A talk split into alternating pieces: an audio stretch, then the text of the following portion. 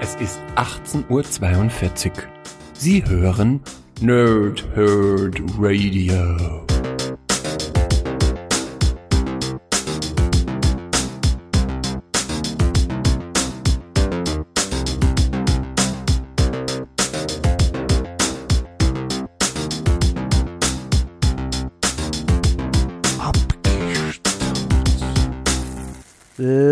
Tage in angenehme Nächte. Mein Name ist Chris und ich spreche gerne in Mikrofone.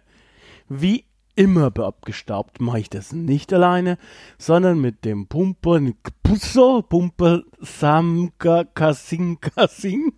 Es tut in Sven.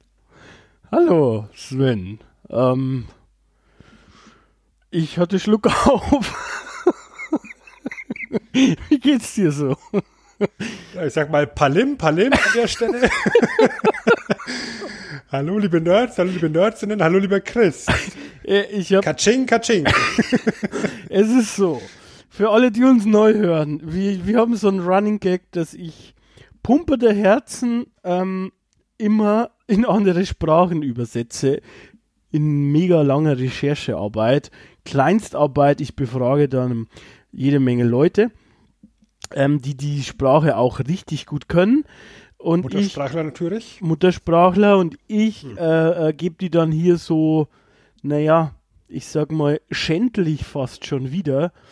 Ähm, aber mittlerweile nach 33 oder jetzt bei der 33. Episode wird es immer ein bisschen schwieriger. Vielleicht müssen wir uns mal einen anderen Running Gag einlegen, äh, überlegen. Ähm, nichtsdestotrotz Weißt du denn, welche Sprachen äh, das sind? Fun Fact: Pumper äh, wurde, konnte nicht übersetzt werden, das habe ich einfach gelassen. Dann bin ich komplett raus, wenn du hier mein Sprachgefühl auch noch irgendwo versuchst mit Nicht-Übersetzungen zu verwirren. Da Ja. bin ich, da bin ich raus. Da mache ich nicht mit. Es ist tatsächlich quasi ähnlich. Na? Ähm, das erste Ngpuso ist ähm, philippinisch im Prinzip. Fil Filipino, das ist die Sprache, die zum Großteil auf den Philippinen gesprochen wird. Und äh, das zweite dahinter ist äh, Cebuano. Ja, Cebuano. Das ist ähm, auch bekannt als Vijain ähm, oder als Bisain. Und wie jeder natürlich halbwegs gebildete äh, Mensch weiß, wie auch unsere tollen Zuhörer, zum Beispiel wie Lisa oder Robert. Ähm, hallo, äh, liebe VIP-Zuhörer. Die wissen natürlich auch, dass es sich um eine malayo-polynesische Sprache handelt, die auch auf den Philippinen von ungefähr 18 Millionen Menschen gesprochen wird. Also man muss sagen, äh, ich habe es ja diesmal sehr einfach gemacht, weil die sind verwandt, die Sprachen. Da hätte man durchaus wissen können. Lisa weiß es sofort. Können, ja. Ne? Ja, natürlich, weil weil es auch einfach so ist, dass unser sehr gebildetes Zuhörervolk ja auch natürlich auch viel intelligenter ist als wir. Natürlich. Ja, deswegen sind wir auch hier nur die Dullis, die da sitzen und jetzt hier in die Mikrofone labern. Ja. Aber ihr da draußen, ihr seid richtig geile Typen. Und ihr habt natürlich auch gewusst, dass 18 Millionen Leute auf, auf, auf, den Philippinen leben. Mindestens. Genau. Also äh, ganz toll, würde ich sagen. Ganz, ganz toll. Was auch ganz toll ist, ist unser heutiges Thema, ähm, dass die Kollegen, die das hier über den Podcatcher hören, schon äh, wissen, aber die Leute, die uns live über abgestaubt.de slash live zuhören, ähm, nicht wissen und dementsprechend du es ihnen gerne erklären wirst, um was es heute geht. Das war jetzt die komplizierteste Überleitung aller Zeiten. Ja, aber ich bin dafür auch äh, der hübscheste Radiomoderator aller Zeiten, weil äh, Das ist richtig. ich weiß nicht, was heute los ist. Ich möchte mich schon mal vorab für die gesamte, komplette folgende Sendung entschuldigen. Äh, bei allen, ähm, es tut mir jetzt schon leid, ähm, aber die goldene Gurke nehme ich dann auch entgegen, wenn es ist. Also, ne? Ja. Man könnte fast meinen, du hast heute ein Brett vorm Kopf. Und wenn ich ein Brett, dann vielleicht ein Brettspiel. Und damit sind wir genau bei uns im Thema. Wir machen heute einmal das, das neue Fass der Brettspiele hier auf.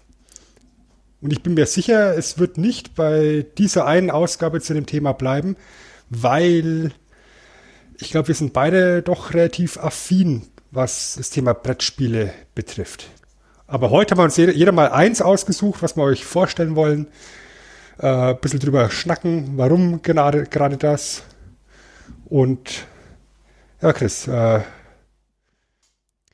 wie oft spielst du denn so? Ähm, tatsächlich mindestens, das hört sich jetzt nicht so viel an, mindestens einmal im Jahr. Aber in der Regel ähm, deutlich mehr.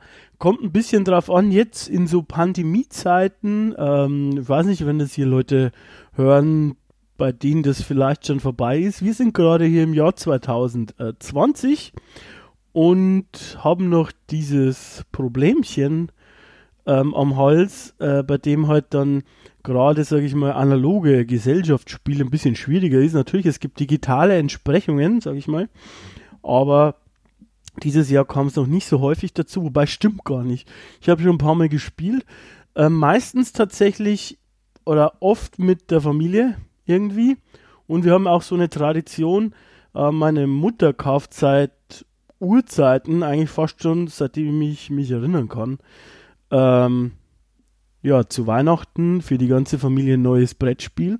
Wir wissen nie, was es ist. Und das spielen wir dann auch an Weihnachten gemeinsam. Als Kind war das ein bisschen lästig, weil ich wollte natürlich mit den neuen Matchbox-Autos spielen. Aber, aber so, äh, mittlerweile ist es ganz schick und ich möchte auf diese Tradition nicht verzichten. Wie schaut es denn bei dir so aus?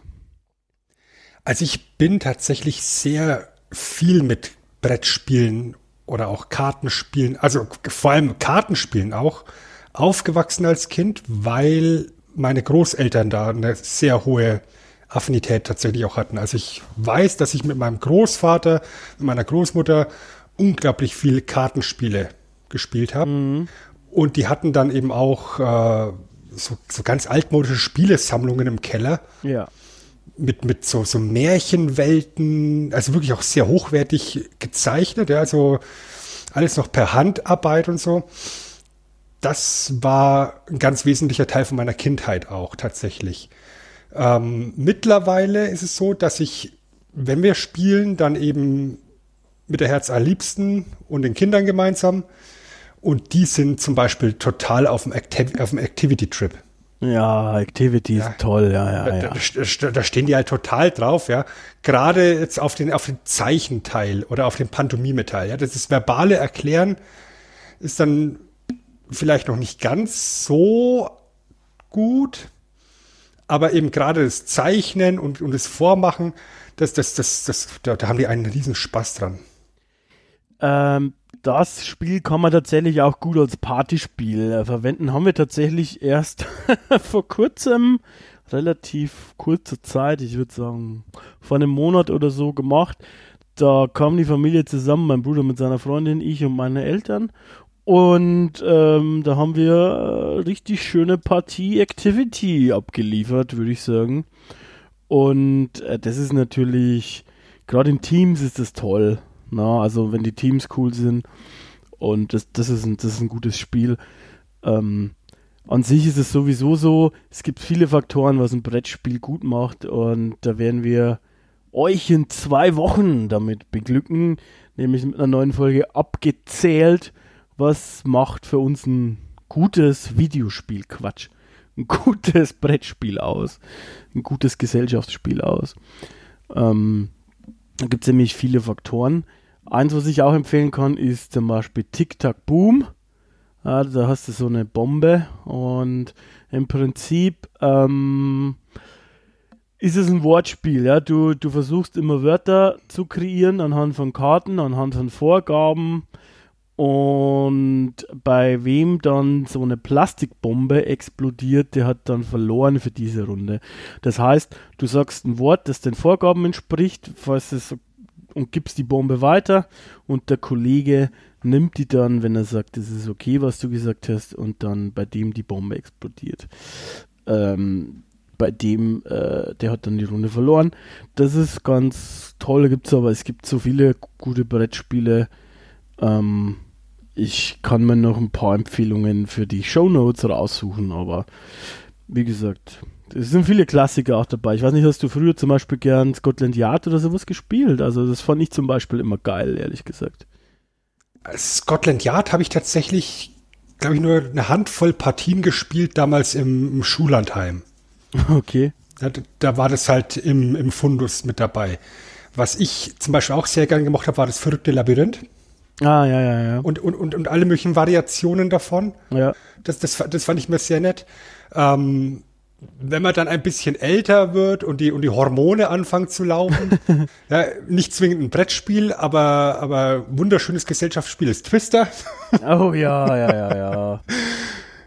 ja Habe ich auch heute noch eine, eine, eine Reisevariante hier für einen schnellen Twist zwischendurch, weißt du? ja, ja. Ich meine. Also, äh, das ist schon, das ist schon, das sind schon ganz nette Dinge. Wir, ich hatte einen Kumpel, bei dem ich so in der sechsten Klasse rum ständig war. Also der war mal bei mir, ich war bei ihm und wie das halt so ist.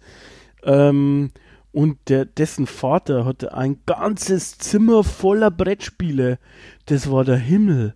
Und der hatte dann auch so Sachen wie Hero Quest und Star Quest, so diese Warhammer mhm, angelehnten mhm, Spiele, die ich damals mega geil fand, weil da waren so große, also so große, coole Miniaturen dabei und ja, der hatte jede Menge Spiele, alle, also das war immer ein Highlight, wenn man bei ihm war.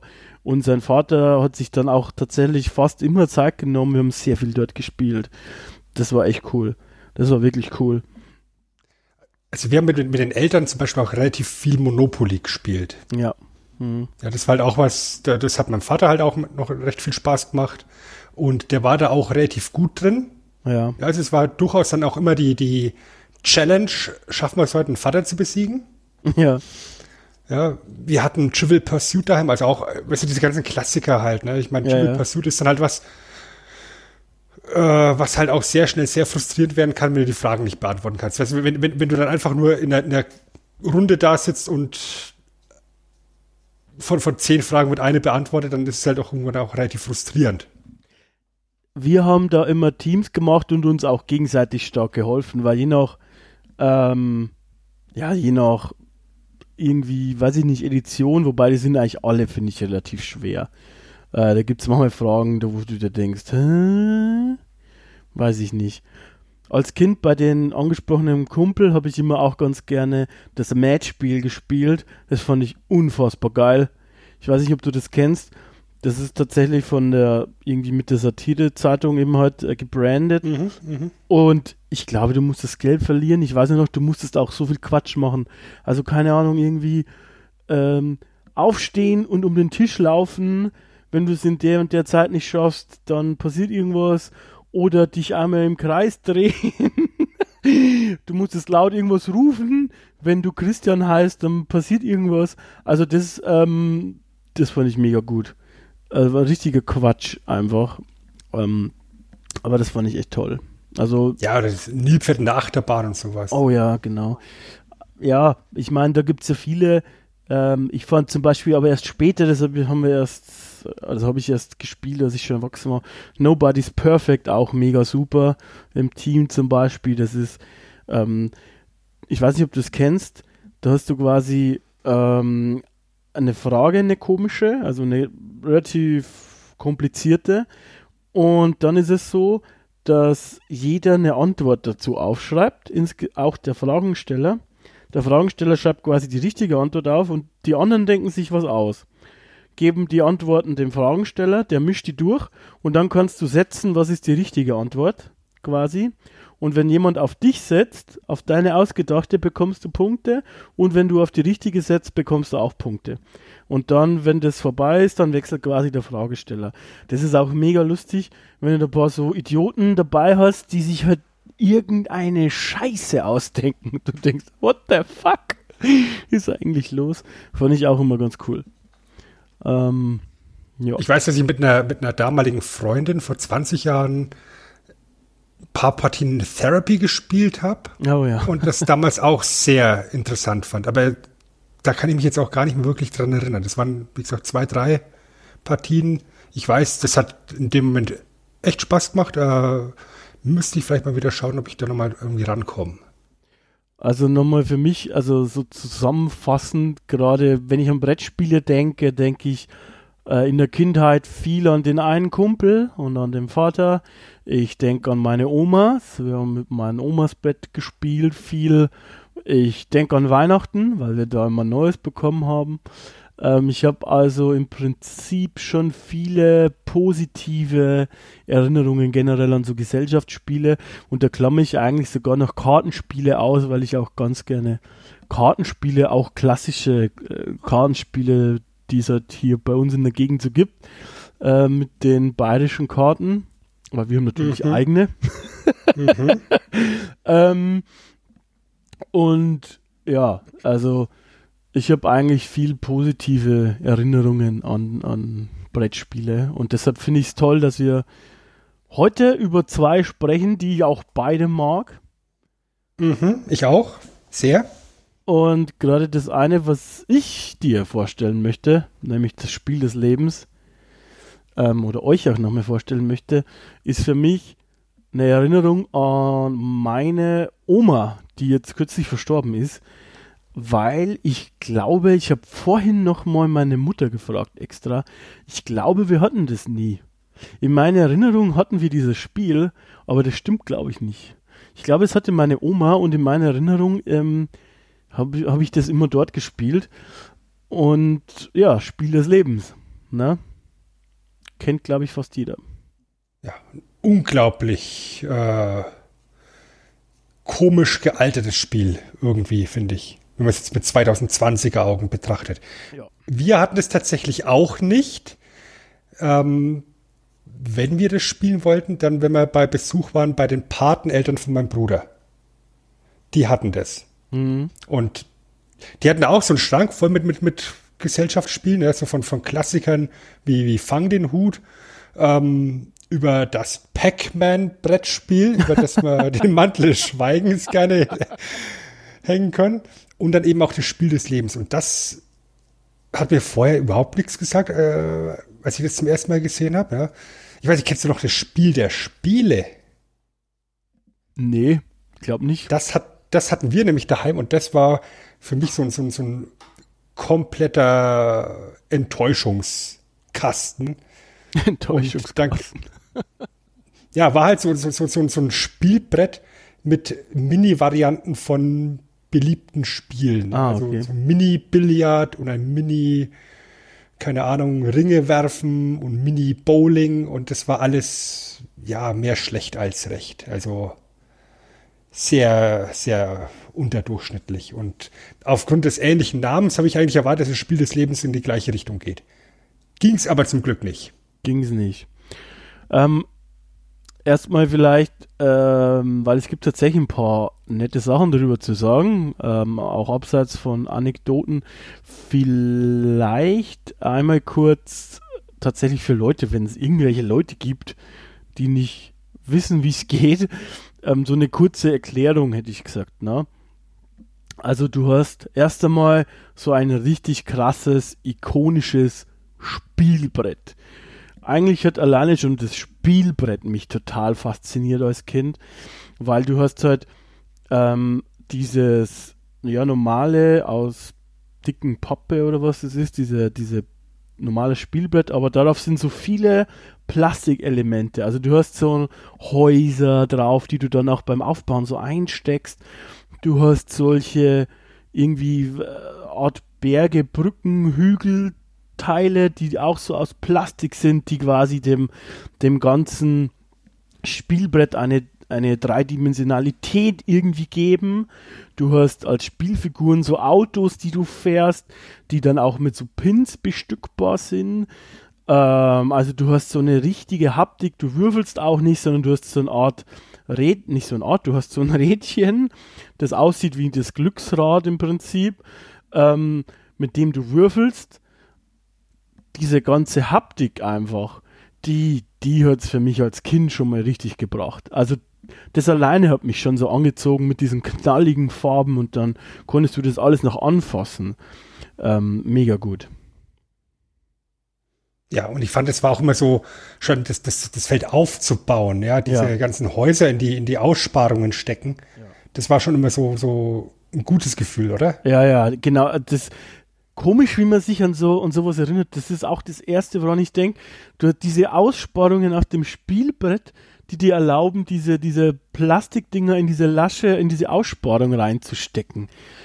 Ich weiß nicht, warum man sich da so dran erinnert, aber das ist irgendwie ein cooles Gefühl. Ähm, ich, also das ist schon tatsächlich auch schlau gemacht. Naja, also wie gesagt, das war für mich schon die, die halbe Miete und im Prinzip geht es dann am Ende darum, dass du ähm, ein Leben durchläufst. Deshalb heißt es auch Spiel des Lebens. Du beginnst im Prinzip nach dem Abitur. Ähm, das heißt, äh, in dem Auto sind quasi Menschen. Äh, Einer ist von Haus aus drin, das bist in der Regel erstmal du selbst. Das heißt, da ich ein Mann bin, ein hellblauer Pin sozusagen ist da drin, ein Fahrer im Auto und dann kannst du quasi eben halt, ja, äh, ein, ein Leben mehr oder weniger symbolisieren. Am Anfang entscheidest du, ob du studieren möchtest äh, und einen Kredit aufnehmen musst oder ob du sofort eine Ausbildung machst und dann am Ende Gehalt bekommst oder sofort irgendwie so ein, so ein ähm, ja, Beruf erlernst. Ähm, je nachdem, was du machst, am Ende, wenn du einen Beruf dir ausgewählt hast, bekommst du quasi vor jedem deinem Zug das Gehalt, was draufsteht. Also als Beispiel, du hast dann da halt so Karten, aus denen du, glaube ich, auswählen kannst. Also es ist sehr zufällig, ähm, weil du kannst jetzt nicht frei aus allen auswählen, wenn ich mich richtig erinnere, sondern nur aus ein paar. Und dementsprechend ähm, auch nicht alle. Also zum Beispiel bei manchen brauchst du eben heute ein Diplom, musst du studiert haben. Wie zum Beispiel, glaube ich, beim Tierarzt musstest du studiert haben, aber du kannst zum Beispiel, wenn du Glück hast, auch die Karte für Rockstar bekommen. Da musst du definitiv nicht studiert haben. Dann bist du gelernter Rockstar und bekommst jede Menge Geld. Finde ich übrigens auch ganz nett, das Bild. Du bist Rockstar, fährst aber in so einer ja, Van-Kutsche oder so irgendwas durchs Leben. Auch ganz cool. Mich Äh. übrigens der Ausbildungsberuf sehr interessieren und der Ausbildungsbetrieb. Ja, ich denke, das ist bei den Stones einfach. Weißt du? Ja, klar. Das heißt dann auch nicht Lehrling, sondern Roadie. Genau, Roadie. Ähm, ja, und dann, und dann gehst du halt quasi dieses relativ große Spielbrett ab. Ähm, das heißt, du drehst an diesem Rädchen. Das ist wie ein Würfel, der geht von 1 bis 10. Und dann gehst du da durch. Auf dem Spielfeld gibt es halt immer Abzweigungen. Da komm, musst du dich dann entscheiden, wo du hingehst. Es gibt auch so Stoppfelder, da musst du stehen bleiben. Und quasi auf jedem Fältchen steht noch was drauf. Ähm, und da, wo du ja, zum Stehen kommst, das musst du dann machen. Also als Beispiel, da bekommst du entweder Geld oder du musst was zahlen oder du kannst da ein Statussymbol kaufen. Ähm, Statussymbol ist ja das Mögliche zwischen, ich glaube, Flugzeug, Auto, keine Ahnung, die, die helfen dir dann unter Umständen später noch. Oder du kannst auch Lebensversicherungen erwerben, die dann äh, so, ein, so eine Art ja, äh, Schutz sind dann später noch. Ähm, und im Prinzip ist dann das das ganze Spiel schon mehr oder weniger. Das heißt, du gehst da durch und durch die Felder und durch die Wege, die du nimmst, hast du eine kleine Auswahlmöglichkeit, was passiert. Also zum Beispiel, dass du vielleicht heiratest, ähm, dann kommt noch ein Pin dazu. Ne? So, Ja, ist heiraten, heiraten musst du ja, glaube ich, auf alle Fälle. ja, das kommt, genau. Also das, Das, das ist so ein Stoppfeld, aber, aber, aber es kann dir halt passieren, dass du das eine oder andere Kindchen noch bekommst.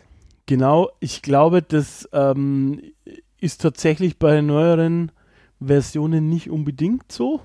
Ähm, aber da komme ich nachher nochmal drauf. Es gibt sehr viele unterschiedliche Versionen.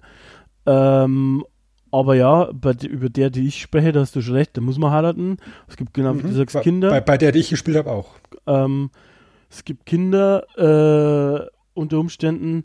Es gibt dann natürlich auch eine Rente später. Es gibt alles Mögliche. Ähm, und quasi, wenn du dann in, am Ende bist oder, oder irgendwie pleite, dann musst du in den Altersruhesitz, glaube ich, wenn du pleite bist, also kein Geld mehr hast. Ansonsten kannst du quasi auch versuchen, ähm, nach der Pension sozusagen, also es gibt ab einem gewissen Zeitpunkt, äh, wenn du an einem gewissen Punkt am Spielbrett bist, kannst du dich entscheiden, ob du in den Altersruhesitz gehst. Da glaube ich, kannst du dann Glücksspiele spielen. Also es gibt immer wieder so dazwischen so ähm, auch theoretisch bei den Feldern äh, auch die Möglichkeit, Casino zu spielen. Das ist dann in der Regel, glaube ich, mit diesem äh, Rädchen auch sozusagen, mit dem du würfelst. Ähm, das kannst du dann im Altersruhesitz auch machen und so noch ein bisschen Geld machen. Da bekommst du im Altersruhesitz auch noch Kohle von deinem letzten Gehalt sozusagen. Also wenn du Rockstar bist, bekommst du 50.000 Mark oder so irgendwas. Ne? Und äh, die kriegst du dann auch wieder. Du kannst dich aber auch entscheiden, nicht in den Ruhesitz zu gehen, sondern zur herrschaftlichen Villa. Die sah immer geil aus. Da hast du dann noch irgendwie so 20 Felder oder 25. Die sind allerdings gemein. Äh, da hast du meistens, ja, irgendwie musst du da meistens Geld abgeben und wenn du dann dort pleite wirst, musst du auch in den, in den Altersruhesitz. Ansonsten, wenn du dann in der in der herrschaftlichen Villa bist, bekommst du, glaube ich, kein Gehalt mehr, sondern irgendwie den Wert deiner Statussymbole nochmal irgendwie äh, jede Runde obendrauf und das kann halt ähm, sehr viel mehr sein, sozusagen, als wie das Gehalt. Ähm, das heißt, es kann sich unter Umständen lohnen, denn wie ihr schon vielleicht geahnt habt, ist sozusagen das Ziel nämlich, und das ist jetzt das, was heutzutage ein bisschen komisch wirkt, das Ziel des Lebens ist es, möglichst reich zu sein.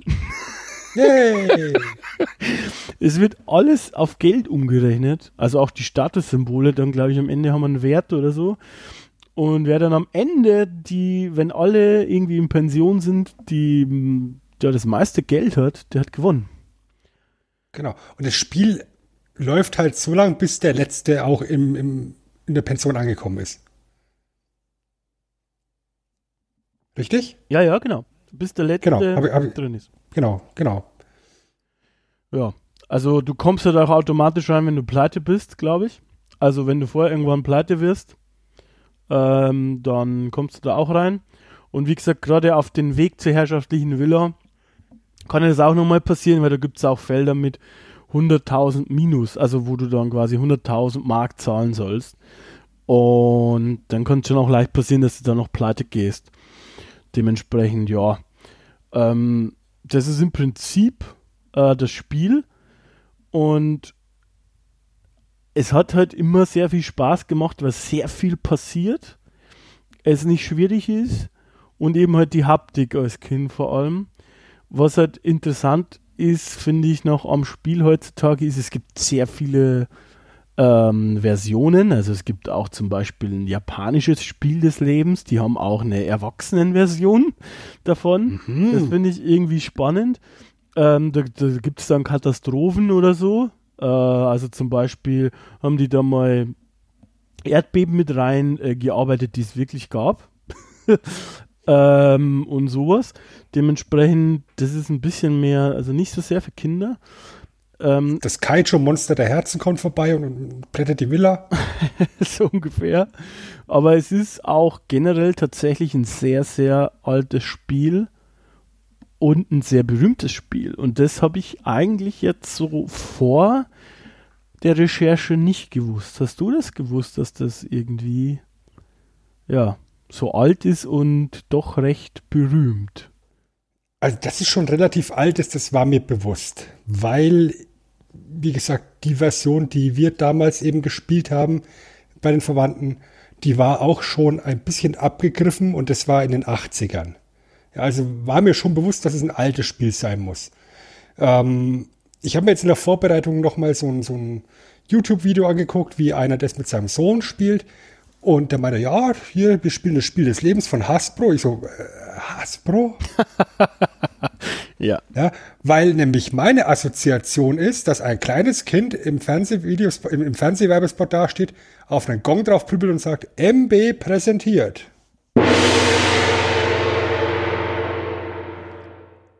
MB präsentiert.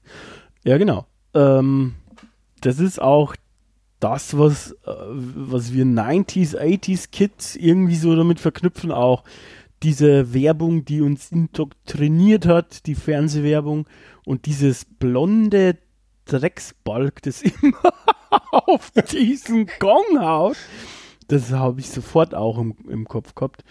Und wie das dazu kommt, dass da jetzt Hasbro draufsteht, das würde ich ganz gerne dir und auch da draußen einmal kurz erklären.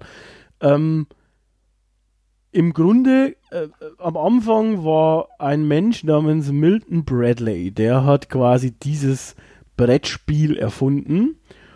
Und zwar ähm, war das 1860.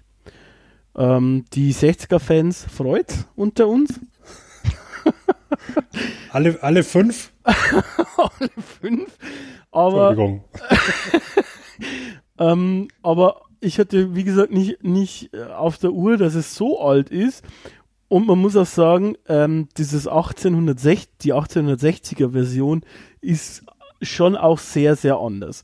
Ähm, aber eins nach dem anderen. Der Typ, Milton Bradley, ähm, das war quasi sein erstes Spiel. Seine, seine Firma hieß Milton Bradley Company oder in Deutschland MB Spiele. Und ähm, die ist eben 1984 von Hasbro aufgekauft worden. Also schon sehr, sehr bald. Also auch als wir sie kennen, war sie eigentlich schon keine eigenständige Firma mehr. Äh, die war bis dahin in Familienbesitz. Und irgendwie, auch wenn man diese Firma nicht kennt, mir blutet das schon immer ein bisschen das Herz, wenn das so eine, die Firma gab es irgendwie 120 Jahre. Ne? 124 hm. sogar. Und dann, äh, ich, möchtest du, möchtest du das Teil in der, oder, oder der Mensch in der Familie sein, der die Firma verkauft? Ich weiß nicht. Irgendwie so deine ganzen Vorfahren haben das alles aufgebaut und du bist der, der es verkauft. Ja, du, bei uns hier in Erlangen macht jetzt äh, ein 100 Jahre altes Sportgeschäft zu. Ah, ja gut. Ja, weißt du, da, da, da denkst du auch, also das, das ist dann natürlich emotional Schorkschmeckle. Ja, das ist schon. Bloß auf der anderen Seite, wenn es halt nicht mehr geht wirtschaftlich, dann geht es halt nicht mehr.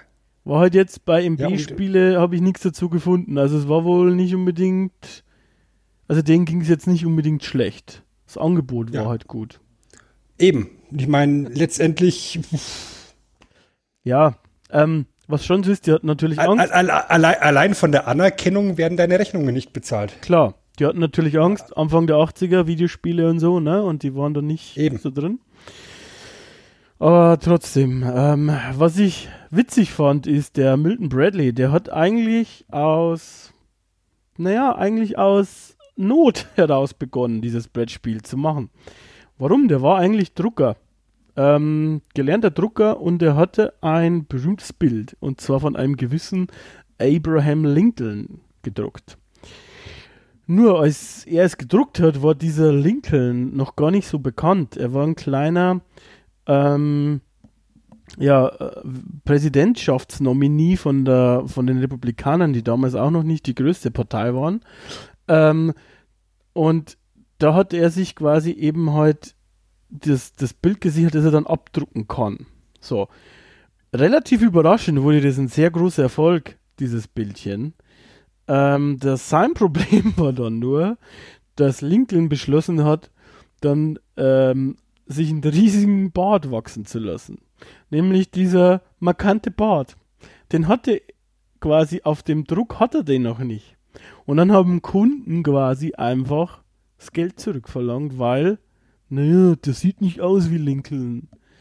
Dementsprechend war sein Geschäft ruiniert und er musste was anderes machen. Er hat dann quasi sich inspirieren lassen und hat ähm, ein Schachbrett genommen und dann dort das Spiel des Lebens erfunden. Denn das Original heißt auch der, der Checkered Game of Life, also sowas wie ne, das Schachbrettartige Spiel des Lebens. Und das erste Brettchen ist auch ein, tatsächlich einfach ein Schachbrett, mehr oder weniger. Ähm, und du durchläufst eben da so die Stationen des Lebens. Ne? Gut, haben wir vorher schon gesagt, MB-Spiele hat generell einige sehr bekannte ähm, Spiele dann später noch rausgebracht. Also so Sachen, die wir kennen, wie so, also ich kenne jetzt Hotel oder Hero und, und äh, Hero Quest und Star Quest. Dein Twister ist auch mit dabei. Ja, Mann. Äh, Vier gewinnt, Stratego habe ich gern gespielt. Ähm, dieses Flottenmanöver, also dieses Schiffe versenken mit so elektronischen, weiß ich nicht, dabei Dingern, also wo das dann halt auch so komische Geräusche macht, das auch verfilmt worden ist. Ich weiß nicht, ob du das weißt, aber Schiffe versenken hat einen Film bekommen, Battleships, ähm, Mhm. wo man sich denkt, okay. ähm, naja, nichtsdestotrotz, es war dann alles ein bisschen, äh, nicht nur ein bisschen, es war dann alles ein großer Erfolg. Und zum 100-jährigen Geburtstag, also quasi 1960, hat sich äh, die MB Company was gedacht, Sven? Mach mal einen Relaunch bestimmt, oder? Genau, zur Ja. Feier des Geburtstags legen wir das allererste Spiel neu auf. Und das war das Spiel des Lebens. Und ähm, äh, Ru- Ruben Klammer oder Ruben Klemmer hat dann quasi das Ganze nochmal neu designt und neu aufgelegt. Der Mensch war hauptsächlich gar kein Spieleentwickler in dem Sinne, der hat eigentlich in Spielzeug investiert und rausgebracht, der das dann neu erfunden hat. Der hat, das war auch so eine, der hat eigentlich was anderes vorgehabt in seinem Leben, der Geschichte und Marketing studiert. Das habe ich mir nur aufgeschrieben, weil kennst du einen Menschen, der diese Kombination studiert? Geschichte und Marketing ist eine bisschen eine abstruse Kombination, finde ich jetzt. Aber vielleicht bin ich Geschichtsmarketing. Vielleicht bin ich da auch der Einzige. Äh, der Typ hat mehr als 200 Spielzeuge erfunden. Ist in der Toy Industry Hall of Fame, weil für alles gibt es eine Hall of Fame. Auch in der, in der Hasbro Erfinder Hall of Fame.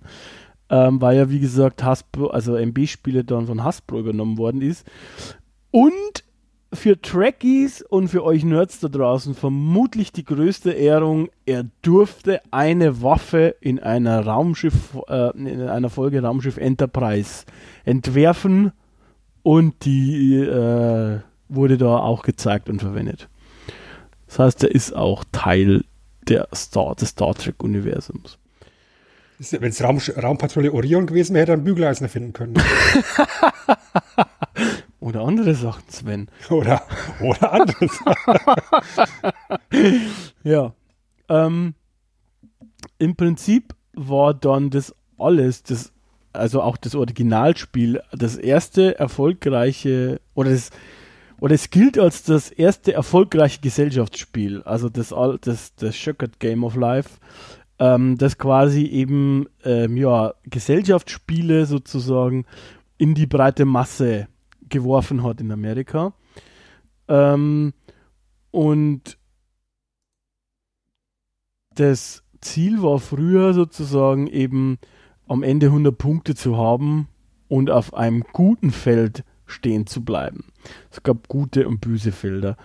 Naja, ähm, im Prinzip ähm, war das die, die Geschichte von dem Spiel, die relativ reichhaltig ist. Es ist aber auch so, dadurch, dass es so lange schon existiert, gibt es auch witzige oder spezielle Versionen. Eine habe ich vorher schon genannt, die japanische. Es gibt aber auch andere noch. Also es gibt zum Beispiel ähm, Pirates of the Caribbean. Es gibt natürlich eine äh, Family Guy Edition, eine Star Wars Edition. Von Star Wars gibt es alles. Es gibt eine Wizard of Oz, ein Indiana Jones, eine Theme Park und natürlich gibt es nochmal eine Pirates of the Caribbean, weil man muss dies immer zweimal haben. Keine Ahnung warum. Und 410 Videospielumsetzungen gibt es auch, die alle in der Regel eher nicht so toll sind. Ähm, 2009, wie gesagt, war es leider vorbei mit der Marke. Seitdem steht auf dem Spiel auch Hasbro drauf.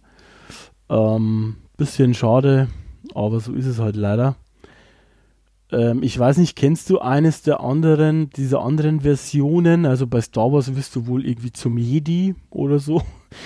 Ich stelle mir das aber auch ein bisschen komisch vor, ehrlich gesagt. Also ich finde jetzt nicht, also andersrum, es gibt Spiele, die sich besser eignen, um sie so zu branden irgendwie, finde ich persönlich. Ja, es ist halt so, dass diese großen Marken, die werden halt als Franchise in alle möglichen Ausprägungen reingepresst. Ja, ich meine, es gibt ja auch zu jedem Scheiß Monopoly. Ja, aber da finde ich, passt irgendwie die Metapher da, auch da, oft besser. Da, da passt es aber auch besser tatsächlich. Zumindest ein bisschen organischer. Ähm, Spiel des Lebens mit Pirate of the Caribbean, ich weiß nicht, also. naja, möchtest du nicht äh, Johnny Depp werden? Ne? Ich, ich, ich sehe ich seh da die Berufswahl ein kleines bisschen eingeschränkt. Ja, das ist schon schwierig, ja. Stelle ich mir auch schwierig ja, vor. Wahrscheinlich bekommst du statt, statt Geld rum oder sowas.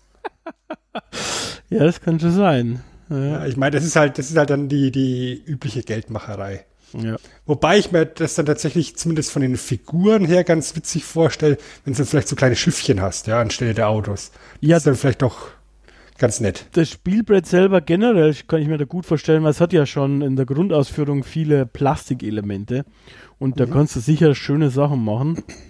Aber der Rest, auch bei Theme Park Edition, also ich denke mir heute, hä, was, was macht's dann? Spielst, spielst du selber im Park und möchtest groß werden? Keine Ahnung. Also, ähm, naja, ist ein bisschen, bisschen schwierig. Ähm, grundsätzlich hat auch so noch einige Versionen, also einige Generationen durchlaufen. Das 1960er Spiel habe ich vorher schon mal angeschnitten. Ähm, äh, man muss heiraten, äh, man musste Kinder bekommen äh, in den ersten Versionen. Die allerersten gab es auch in Deutschland nicht. Ähm, die gab es in Amerika. Äh, und das hat sich dann schon auch ein bisschen gewandelt. Ich glaube, die aktuellste Version ist von 2015, wenn ich mich nicht irre. Da sind dann schon ein paar Sachen anders und es sind auch immer wieder auch ähm, so leichte Regelabwandlungen und, und Wording ist anders und so, ne? Also ein bisschen angepasst. Und du hast halt keine Statussymbole mehr, sondern Lebensstilkarten zum ah. Beispiel.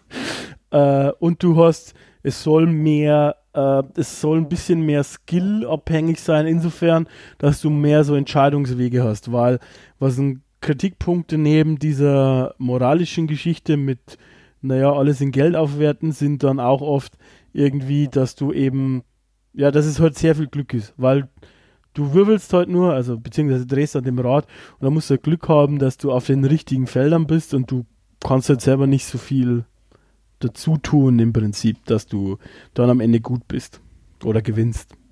Mhm. Das soll da ein bisschen abgefangen werden. Naja. Ja.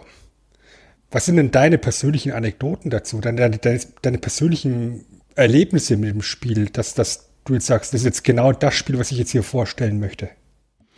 Wir sind ja hier meistens, nicht meistens, wir sind ja eigentlich ein Retro-Podcast und wenn wir über Brettspiele sprechen, ist das eben heute eine ganz starke Verbindung in meine Kindheit. Und ich habe da gar nicht so viele konkrete Erinnerungen dazu, sondern eher Gefühle und einzelne Szenen. Also ich kann mich tatsächlich einfach daran erinnern, wie ich da, und ich verbinde das ganz stark mit meiner Oma irgendwie, dass wir da äh, bei ihr im Wohnzimmer sitzen, ähm, wie ich dieses Spielbrett aufbaue, wie du vorher schon gesagt hast, diese, diese Plastikhäuschen in die Einsparungen schnipse und ähm, dann tatsächlich auch immer dieses, wie ich, wie gerne ich dieses Würfelrad gedreht habe. Ähm, das sind einfach irgendwie so, da kommen dann noch andere Sachen dazu. Die sind alle irgendwie doof, ich weiß, aber es ist irgendwie so, da gab es dann immer Bre Bresso, ähm, ich muss die Marke leider sagen, weil den, der, der war, den, den hatten wir zu Hause nicht, immer diese Bresso-Frischkäse mit Brezen.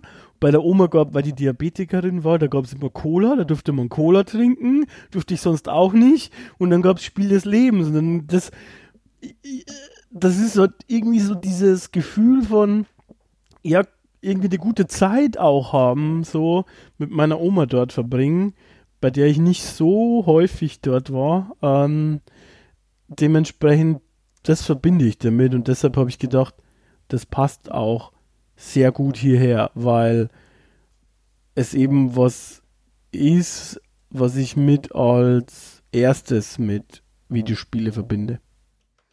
Brettspiele. Ja, ich sage immer Videospiele. Warum sage ich das? Weil du ein Kind der 2020er bist. Korrekt. ja, ähm, ich weiß, dass ich jetzt schon ewig nicht mehr gespielt habe. Ja, also, wie gesagt, in der Kindheit ein paar Mal. Und dann das letzte Mal, so, so ja, müssten so ungefähr zehn Jahre her sein. Da haben wir eben so einen Spielabend hier bei mir in der Wohnung gemacht mit Freunden und die hatten eben das dabei. Und dann gesagt, ja, spielen wir noch eine Runde Spiel des Lebens. Haben wir schon ewig nicht mehr gespielt. Ja, spielt mir halt auch am besten zu viert dann und pipapo und dann kam halt so eins zum anderen und es war ein sowieso ein recht ausgelassener Abend und dann ging es ja schon mal los. Jetzt sitze ich da mit meiner blauen Spielfigur in meinem Auto und sag, ja, also das war gerade so der, der die Anfangsphase, wo hier so die, die ganze Gender-Diskussion, glaube ich, auch angefangen hat, so ganz Anfang, so ganz leicht hochzuköcheln. hochzuköcheln. Sag ich, ja, mit, mit Blau und Rosa werden sie in der Zukunft nicht mehr viel weiterkommen. ja. ja da, da, da, damit war schon mal der, der, der Grundton für diese Spielpartie äh, festgelegt. Ja, und dann kommt irgendwann dieses Stoppschild, wo du anhalten musst musst, alle vier Buchstaben, alle fünf Buchstaben groß geschrieben, und heiraten musst. Das heißt, ich will nicht heiraten. Du musst heiraten, das steht da. Ich will aber nicht. Ja? Dann habe ich gesagt, gut, wenn ich schon heiraten will, dann will ich eine blaue Figur noch ins Auto haben. Dann möchte ich eine Homo-Ehe haben. Wir sind hier ein modernes, ein, ein modernes Unternehmen. Nö, du musst da eine rosa Figur reinsetzen. Ja. Und am Schluss lief es natürlich darauf hinaus, dass ich praktisch zwangsverheiratet wurde und das ganze Auto voll hatte mit Kindern. ja. ja, das ist da tatsächlich so, ne? Und als Kind fand ich das cool, diese Haptik mit den Pins, Pins, diese Männchen da reinsetzen. Aber aus heutiger Sicht denkt man sich, hm, äh, ich weiß jetzt nicht, ne? ob das jetzt so eine coole Message ist immer eigentlich. Aber naja, so war es halt. Jetzt, jetzt mal so an dich jetzt gefragt, so aus deiner Erfahrung raus, ähm, warst du dann jemand, der lieber diesen Studiumsweg gefahren bist oder den Berufsweg? Oder war es unterschiedlich? Nee, ich wollte, es war generell eher unterschiedlich, aber ich wollte schon lieber den Studiumsweg gehen. A, weil ich natürlich der Schlaue sein wollte. Und B, ähm, fand ich da manche, ich weiß gar nicht mehr was, ich krieg nicht mal alle Berufe zusammen, aber da gab es einen, den ich cooler fand äh, als Diplom. Ähm, das war irgendein Diplomberuf, das weiß ich jetzt gerade nicht mehr, was für einer genau, aber deshalb habe ich meistens studiert. Weißt du, weil ich meine, da, da startest du zwar mit Schulden, aber letztendlich verdienst du ja in den Berufen, die du dann bekommst, ja auch mehr. Ja. Ja, und also ich weiß nicht, aus, aus den paar Partien, die ich jetzt da eben gespielt habe, so aus meiner Erfahrung raus, rentiert sich eigentlich die Berufswahl gar nicht wirklich. Ich denke, dass du meistens mit, mit, dem, mit dem Studiumsberuf tatsächlich besser fährst. Und das fand ich immer so vom, vom Balancing ein bisschen komisch. Ja, also an die Partien, an die ich mich erinnere und meine letzten sind tatsächlich im Kindesalter, glaube ich, gewesen. Also ich habe es noch länger her, als ich es gespielt habe. Ich glaube, dass wir immer alle studiert haben, fast immer. Ähm, da war selten jemand, der mal in den Beruf gegangen ist. Ähm, manchmal hat man es versucht. Ich weiß noch, also das kann ich mich erinnern, dass ich dann auch tatsächlich einmal Rockstar werden konnte. Und da hast du dann insofern schon mal sehr viel Glück, weil du ein sehr hohes Gehalt bekommst. ähm, ja, und. Ja, also ich, ich weiß, in dieser Partie, die ich gerade erwähnt habe, da haben sie nämlich auch alle auf Studium gespielt und ich habe gesagt, okay, dann probiere ich das jetzt mit, mit dem Berufsweg. Und da bin ich natürlich mit, mit großem Abstand letzter geworden. Also mit deutlichem Abstand, was, was, was Kohle betrifft. Ja, da brauchst du dann Glück. Na, ähm, es gibt ja diese, diese, diese äh, Glücksspiele auch, quasi, ich glaube, so Art Roulette oder so irgendwas. Ähm, da musst du halt da irgendwo gewinnen. Ansonsten glaube ich, hast du schon recht. Ich weiß jetzt natürlich nicht, bei den neuen Sachen habe ich nur gelesen, dass es ein bisschen anders sein soll, aber das kann ich jetzt natürlich nicht sagen. Ich meine, es ist nicht, es ist nicht das beste Spiel oder so, aber irgendwie halt als Kind hat es mich halt gecatcht, aber fast hauptsächlich wegen der Haptik. Das ist vielleicht traurig, was das Spiel betrifft, aber es ist so.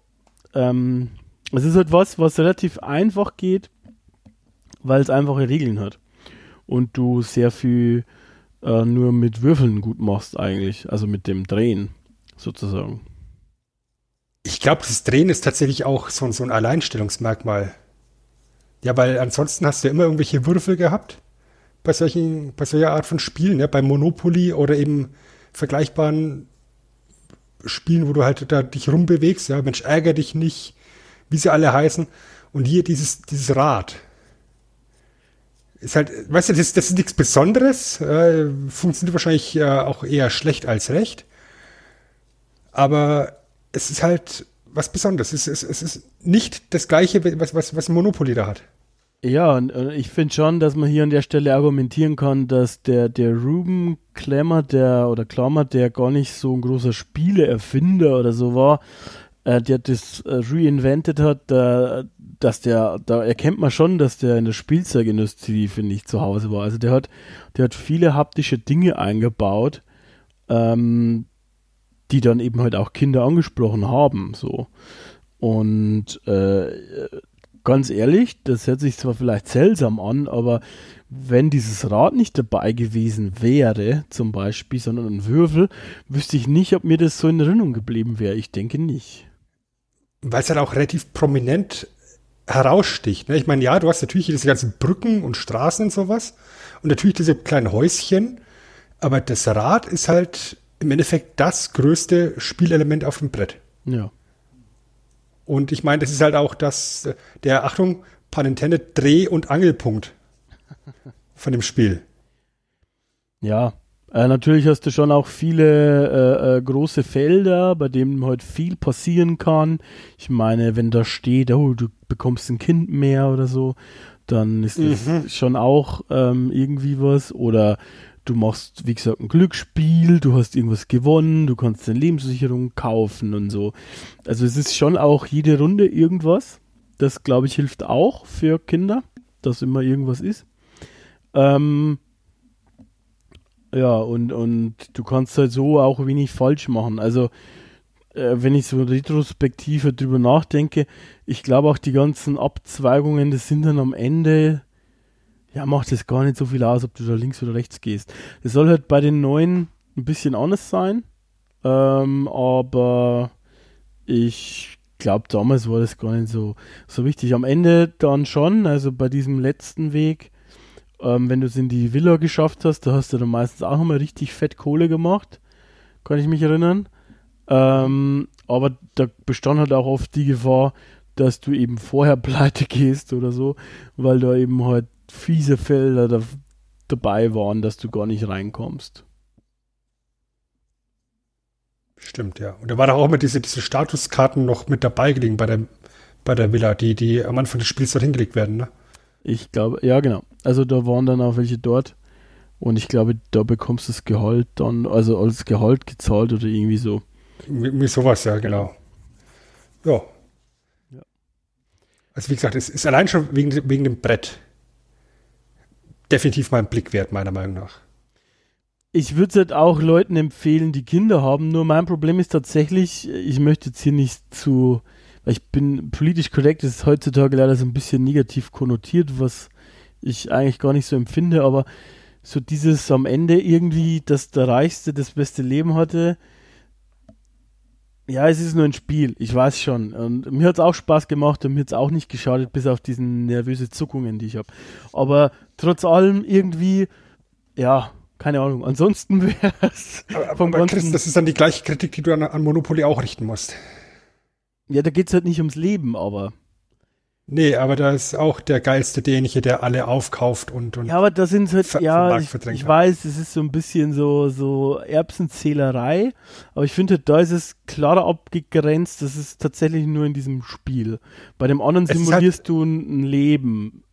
Ja, aber es ist halt ein sehr amerikanisches Merkmal an der Stelle. Ja. Das ist halt the American Way of Life, die, die, die amerikanischen Werte, die zu dem Zeitpunkt der Erstellung der Spiele sowohl Monopoly als auch Spiel des Lebens eben erstrebenswert waren. schau, dass du möglichst viel Geld hast, weil viel Geld bedeutet ein gutes Leben. By the way ist es ja auch in der Regel so, leider, oder was heißt leider, ähm, auch wertfrei. Aber ähm, ich weiß nicht, bei dem anderen ist es tatsächlich so, dass du halt ein Leben gestaltest. Also gestalten ist ja auch übertrieben, aber du durchläufst ein Leben mehr oder weniger. Und bei dem anderen, bei Monopoly, hast du diese Kleinigkeit nicht. Da hast du tatsächlich in Anführungsstrichen nur dein Business. dein Hotel-Business oder dein Straßenbusiness oder, oder wie du sagst. Ne? Das finde ich ist halt der kleine Unterschied. Aber natürlich ist es auch ein bisschen. Äh, ist jetzt auch keine, ist ein bisschen hochgegriffen vielleicht oder weit hergeholt. Das mag, mag schon sein. Ähm, die neueren Versionen sind auch dementsprechend ein bisschen abgeschwächt einfach. Äh, ich denke halt, wie gesagt, wegen der Haptik und du hast ja auch die ganzen Karten und sowas, kann man das sicher ganz gut immer noch mit Kindern spielen. Das glaube ich funktioniert immer noch ganz gut. Denke ich auch. Denke ich auch. Ja, machen wir mal einen Haken dahinter oder, oder möchtest du noch was? Gerne, nee, ich, ich freue mich jetzt schon auf dein Spiel, weil das ist auch eins meiner Alltime favorites Ne? So ein Klassiker. Das, das, das ist ein Klassiker, der jetzt dieses Jahr auch seinen 25. Geburtstag gefeiert hat.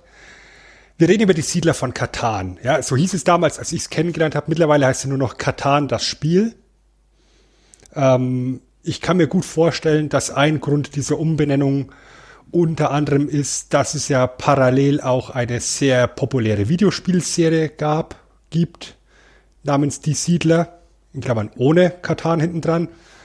Und dass da immer so ein kleines bisschen Verwechslungsgefahr bestand. Außerdem ist Katan mittlerweile eine sehr, sehr starke Marke geworden. Und deswegen ist es einfach, denke ich, griffiger, wenn man einfach nur von Katan spricht. Äh, jeder weiß im Endeffekt, worum es geht. Umfragen sagen, dass äh, drei Viertel der Deutschen das Spiel kennen, ja, zumindest schon mal gesehen haben, davon gehört haben, nicht unbedingt gespielt haben, aber, aber es ist ihnen ein Begriff, worum es geht.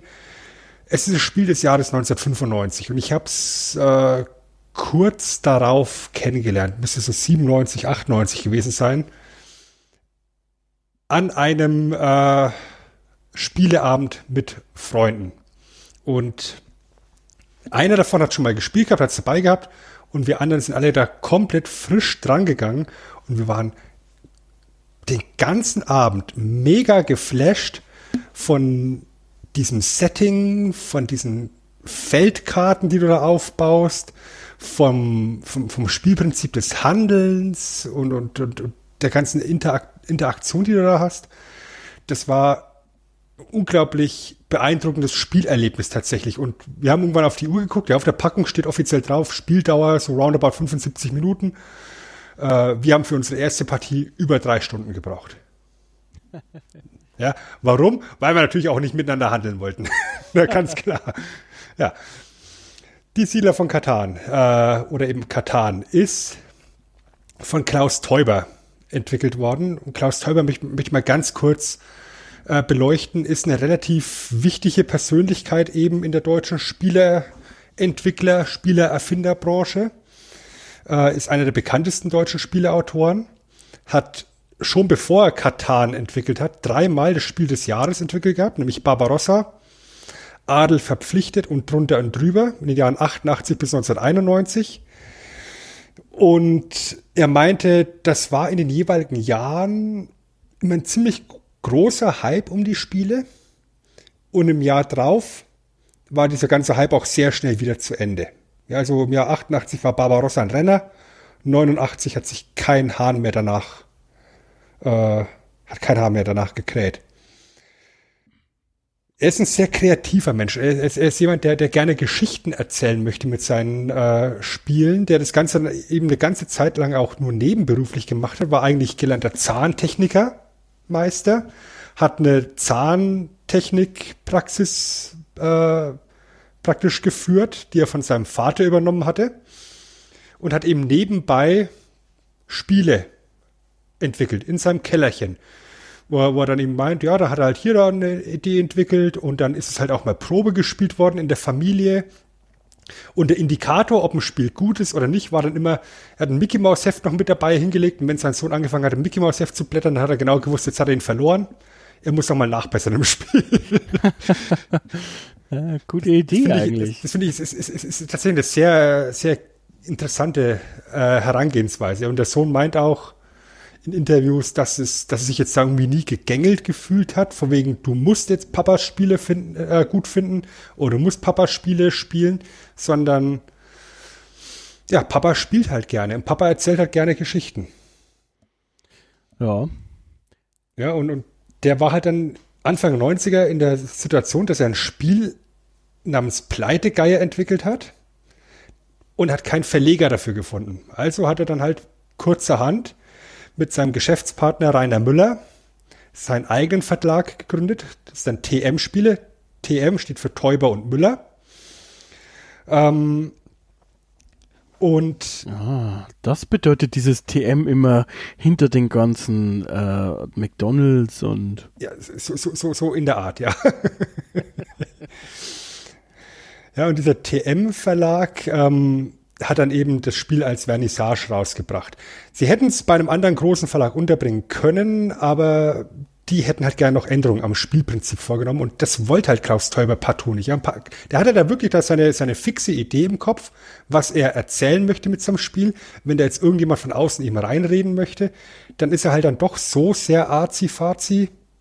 Das klingt jetzt wahrscheinlich viel zu negativ, als es gemeint ist, aber er, er, er weiß halt, was er will und äh, er möchte es halt nicht verändert haben. Ich glaube schon, dass er sich selber auch als Kunstschaffender im weitesten Sinne ähm, ja, sieht und das auch vertritt. Also wenn man mal ja, ab und zu so ein, ich glaube, so viele Interviews gibt er nicht, aber wenn man mal irgendwo was sieht, dann kommt das schon so rüber. Er kommt vor allen Dingen in den Interviews, die er gibt, sehr authentisch rüber und sehr zugänglich und sehr sympathisch und down to earth, finde ich. Ja, ja. ja also aber heute halt schon äh, auf seine Vision. Also es geht schon, glaube ich, bei seinen Spielen um die Sachen, die er dann, also wenn, dann muss es eher tweaken, wie du schon gesagt hast. Nicht ähm, ein, ein Verlag oder so. Genau. Ja, und ähm, wie gesagt, haben, hat eben sein, sein TM-Verlag da gegründet, aber schon zwei, schon zwei Jahre später standen sie halt kurz vor der Insolvenz. Ja, lief halt nicht so gut. Äh, er hat eben nebenbei noch diese Zahntechnikerpraxis, äh, steht auch kurz vor der Insolvenz, hat also massiv Geldprobleme. Und dann ist er bei Simba Toys gelandet und Simba Toys hat TM, den Verlag, beauftragt, vier Goldsieber-Spiele zu entwickeln. Also aus der Goldsieber-Serie, die kam dann äh, echt gut an grundsätzlich. Und parallel dazu hat er im Kosmos Spiele Verlag die Siedler von Katan untergebracht. Ja, die Siedler von Katan war auch wieder sowas. Es hat er entwickelt, er hat eine Idee gehabt, er möchte die Geschichte erzählen, wie eine unbewohnte Insel besiedelt wird mit allen Abenteuern, die die Siedler da äh, erleben. Hat es verschiedenen Verlagen vorgestellt. Keiner wollte es haben. Ja, Kosmos hat es dann das Ganze dann genommen. Auf Kosmos kommen wir dann gleich noch mal kurz zu sprechen. Und das war dann halt eine Bombe. Ja. Ja, es ist halt dann 95 ausgezeichnet worden, unter anderem zum, als, als Spiel des Jahres, als bestes deutsches Spiel des Jahres und was da noch alles an Preisen gibt. Und er hat halt dann sozusagen parallel für Simba Toys entwickelt, für Kosmos eben die Katan-Welt und eben seine Zahntechnikerpraxis. Und hat sie dann 97 äh, beschlossen, so als zum allerersten Mal in der deutschen Spielebranche dass er als Spieleautor sich vertraglich verpflichtet, exklusiv für Cosmos zu arbeiten. Hat die Zusammenarbeit mit Simba aufgekündigt und hat sich verpflichtet, exklusiv für Cosmos das Ding zu, äh, weiterzuführen, weil er eben gemerkt hat, hm, das Katan, das läuft gut. Ja, es ist jetzt schon, schon im dritten Jahr. Es verkauft sich richtig, richtig gut. Und der Erfolg war dann sogar so stark, dass er 1999 beschlossen hat, äh, ja, Kohle funktioniert, wir sind einigermaßen abgesichert, ich verkaufe das Dentallabor und bin ab sofort wirklich hauptberuflich ausschließlich nur noch Spieleentwickler, Spieleerfinder, je nachdem. wie man es nennen möchte, was er gerne lieber haben möchte. Im Jahr 2002 war dann die Marke Katan sogar schon so stark etabliert, dass er mit seinen Söhnen die Katan GmbH gegründet hat. Also ab, ab da war dann im Endeffekt die Marke namensgebend für alle möglichen Ableger und Ableger gibt es massig. Ja. Ja. 2010 hat er dann das Astor gewonnen äh, für sein, für, für sein Lebenswerk und ist halt einer der ganz großen Namen eben dieser Branche, der jetzt dann eben sich gerade eben mit der Katan-Marke und all ihren Variationen, ähm, auch Videospielumsetzungen befasst und praktisch das federführend mit seinen Kindern, mit seinen beiden Söhnen äh, weltweit vertreibt. Was mittlerweile so groß geworden ist, dass wir bei Katan von der zweitgrößten Brettspielmarke hinter Monopoly weltweit sprechen. Ja, und ich meine, Monopoly haben wir gerade gesagt, ja, gibt es ja für, für, für jedes Franchise eine Version. Bei Katan schaut die Sache nicht, nicht viel anders aus. Jetzt mal ein bisschen überspitzt ausgedrückt. Ja, also da gibt es auch ein, äh, eine Katan-Variante, Game of Thrones, ja, oder, oder ähm, die Siedler von Nemberg, ja, das gefällt ja hier dem Franken ganz gut. Oder die Siedler, ja, die Siedler von Hessen. Wirklich? Ja, ja. Äh, ja, es ist. Der, der, das sind, so Szenarien, Szenariensammlungen. Also da, da hat er ordentlich Zeug in der Katan-Welt rausgeballert, der gute Herr Täuber. Zusätzlich dazu, nachdem er dann praktisch diesen Namen hatte, ja, und, und äh, Erfolg hatte und etabliert war, ist er natürlich dann auch einer der Ansprechpartner, wenn es um Brettspielumsetzungen von großen Marken aus anderen Richtungen geht. Also er hat zum Beispiel auch ein, ein Herr der Ringe Brettspiel dann entworfen. Oder die vom PC bekannte Anno-Serie, also Anno 1503, Anno 1701, wie sie alle heißen, äh, Brettspielumsetzungen dazu. Ja. Ja, also das ist äh, alles dann eben auf seinem Mist mitgewachsen. Oder dann eben dann jetzt, jetzt das Neueste sind, glaube ich, die Sternfahrer von Katan. Also, das, weißt du, es ist einfach ein riesengroßes Ding mittlerweile geworden. Ja. Und, mhm. Angefangen hat ja mit diesen Erweiterungen irgendwie, oder? Die hatten wir ja noch gespielt. Also, äh, es gab ja dann, also grundsätzlich, ich, ich glaube, das haben wir gar nicht erwähnt, aber ich denke, jeder kennt Ich finde das, das, was mir als erstes das Gehirn weggeblasen hat, war, dass das Spielfeld nicht fest ist, sondern variabel. Also, dass du quasi immer ein anderes Spielfeld haben kannst. Und genau das ist eben einer der großen Faktoren, die, glaube ich, dieses Spiel so faszinierend machen. Ja? Das, das Spielfeld ist jetzt nicht, wie es jetzt eben beim Spiel des Lebens war, ein konstantes Brett, ja. sondern es sind sechseckige Felder, die hm. zu einem Spielfeld zusammen angeordnet werden. Ich rede jetzt einfach mal immer nur vom Basisspiel. Es gibt diverse Erweiterungen noch, die das Spielfeld dann auch verändern. Ja, im Basisspiel ist es halt eine Insel aus äh, einer bestimmten Anzahl an, an, an sechseckigen Feldern mit Wasserkarten außenrum. Ja, es, es gibt mittlerweile auch diverse neue Revisionen, wo das Ganze dann eben einen Rahmen außenrum hat, wo die, Karte, wo die, wo die Karten reingesteckt werden. Ich habe das halt kennengelernt mit diesen schönen sechseckigen Karten, die einfach da so lose nebeneinander hingelegt werden, ja, aneinander genau. hingelegt werden. Ja, und auf diesen Feldern, die du dort hast, sind verschiedene Ressourcen abgebildet. Holz, Lehm, Schaf, Getreide und Erz. Eine ja. Wüste ist noch mit dabei. Ja. Es gibt Wasserfelder außenrum. Ähm, und auf dieser Insel, auf, auf diesen Feldern werden Zahlenchips gelegt. Und diese Zahlenchips sind eben dann äh, Zahlen zwischen 2 und 12. Du spielst das Spiel mit zwei Würfeln.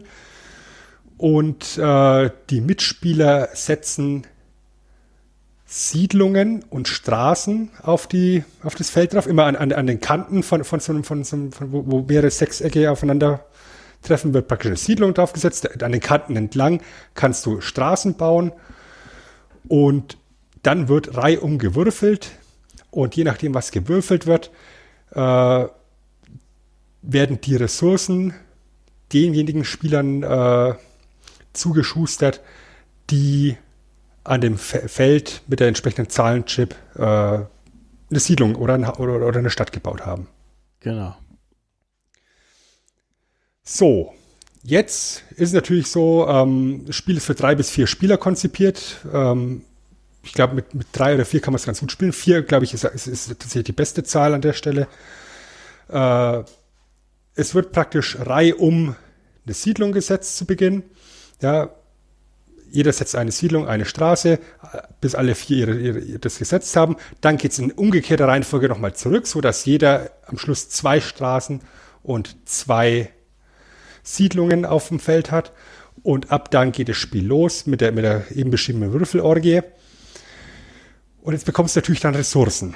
Und du bekommst eine, eine Karte, eine, eine, Baukarte, wo drauf steht, was du jetzt alles bauen kannst mit deinen Ressourcen.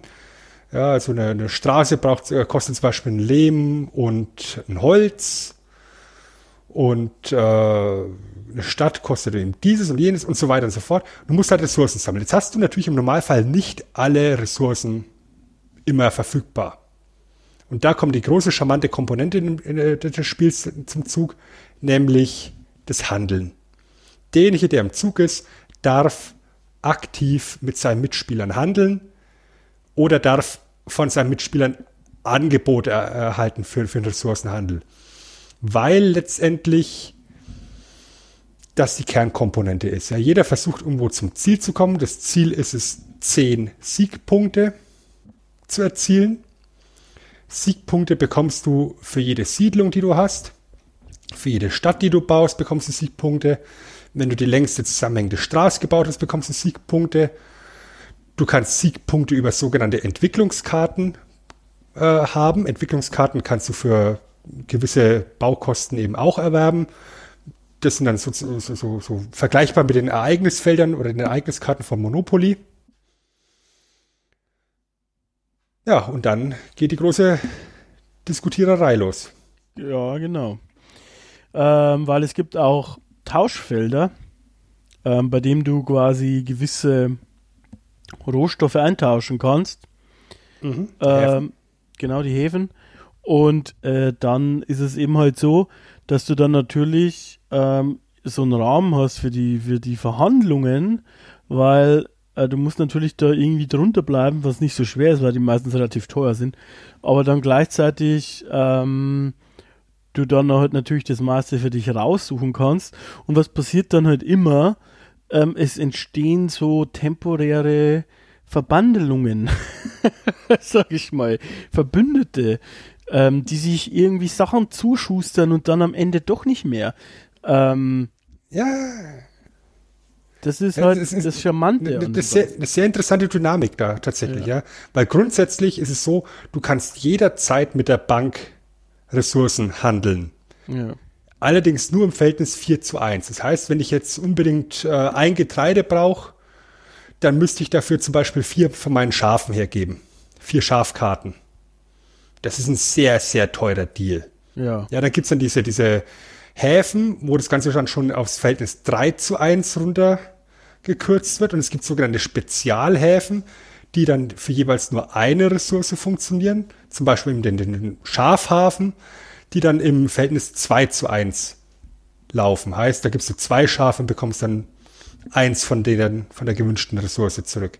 Aber an so einen Hafen musst du erstmal rankommen, ja, da musst du erstmal eine Siedlung hinbauen. Ja. Wenn du das nicht hast und eben nicht die Möglichkeit hast, immer vier von einer Ressource zu sammeln, dann bleibt dir ja nur der Handel. Und dann sind wir eben genau in dieser dynamischen Phase. Mit wem lässt du dich jetzt ein? Möchtest du überhaupt mit äh, dem Chris jetzt da handeln? Weil der ist kurz vorm Sieg. Oder wenn du dem jetzt da dein, dein wertvolles Erz gibst, dann baut er am Schluss noch eine Stadt und dann kriegt er noch mehr Ressourcen. Das, das willst du eigentlich ja auch nicht. Nee. Ja, und das ist, das ist sehr dynamische Geschichte an der Stelle. Ja, jetzt kannst du natürlich auch. Ja? Das ist schlau ausbalanciert auch, finde ich, weil ähm, mit dem Räuber, äh, wenn du eine 7 würfelst, dann kommt der Räuber, der nimmt dir ja, glaube ich, ab der achten oder ab der siebten Karte die Hälfte weg oder so ähnlich. Also, das wollte ich jetzt eben gerade sagen, weißt du, weil, weil du könntest jetzt natürlich auch hergehen und sagen, ja, pff, dann bunkere ich halt einfach alles bei mir und tausche immer 4 zu 1. Ja. Das kannst du halt eben auch nicht machen, weil bei der 7 eben der Räuber aktiviert wird. Und der Räuber, wie es der Chris jetzt eben gerade schon sagt, äh, sobald du sieben Karten oder mehr auf der Hand hast, musst du die Hälfte davon abgeben an die Bank. Und derjenige, der die sieben gewürfelt hat, darf dir auch noch eine Karte wegnehmen. ja. Ja, und, und, und den Räuber, diese Figur, diese Räuberfigur auf dem Spielfeld versetzen, auf irgendein beliebiges Spielfeld seiner Wahl draufpacken und dir damit eventuell auch noch deine Ressourcen, deinen Ressourcenfluss äh, unterbrechen.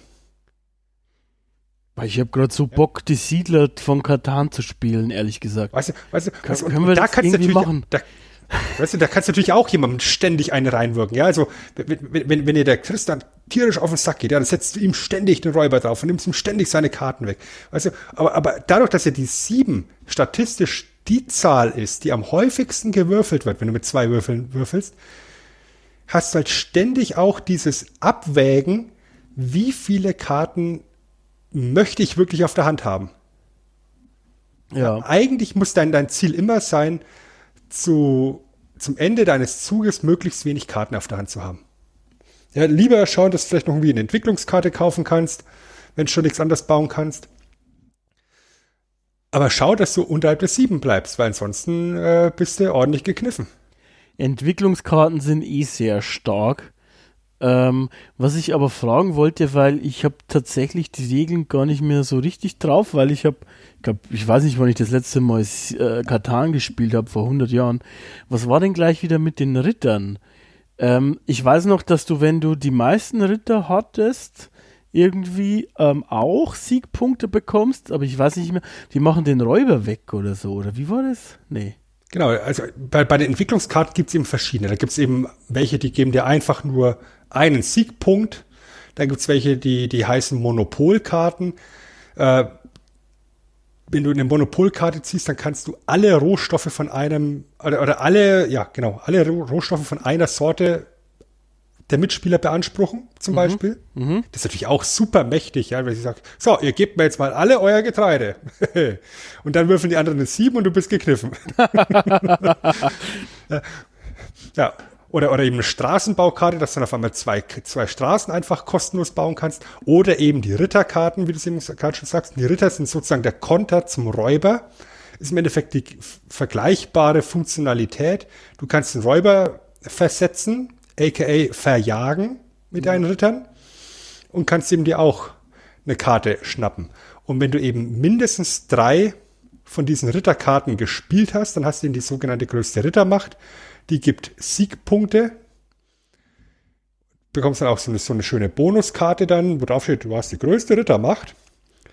Das Charmante ist, wenn jetzt dann der nächste Mitspieler vier Ritter hat, dann wandelt diese größte Rittermachtkarte zu ihm rüber und er bekommt die Siegpunkte.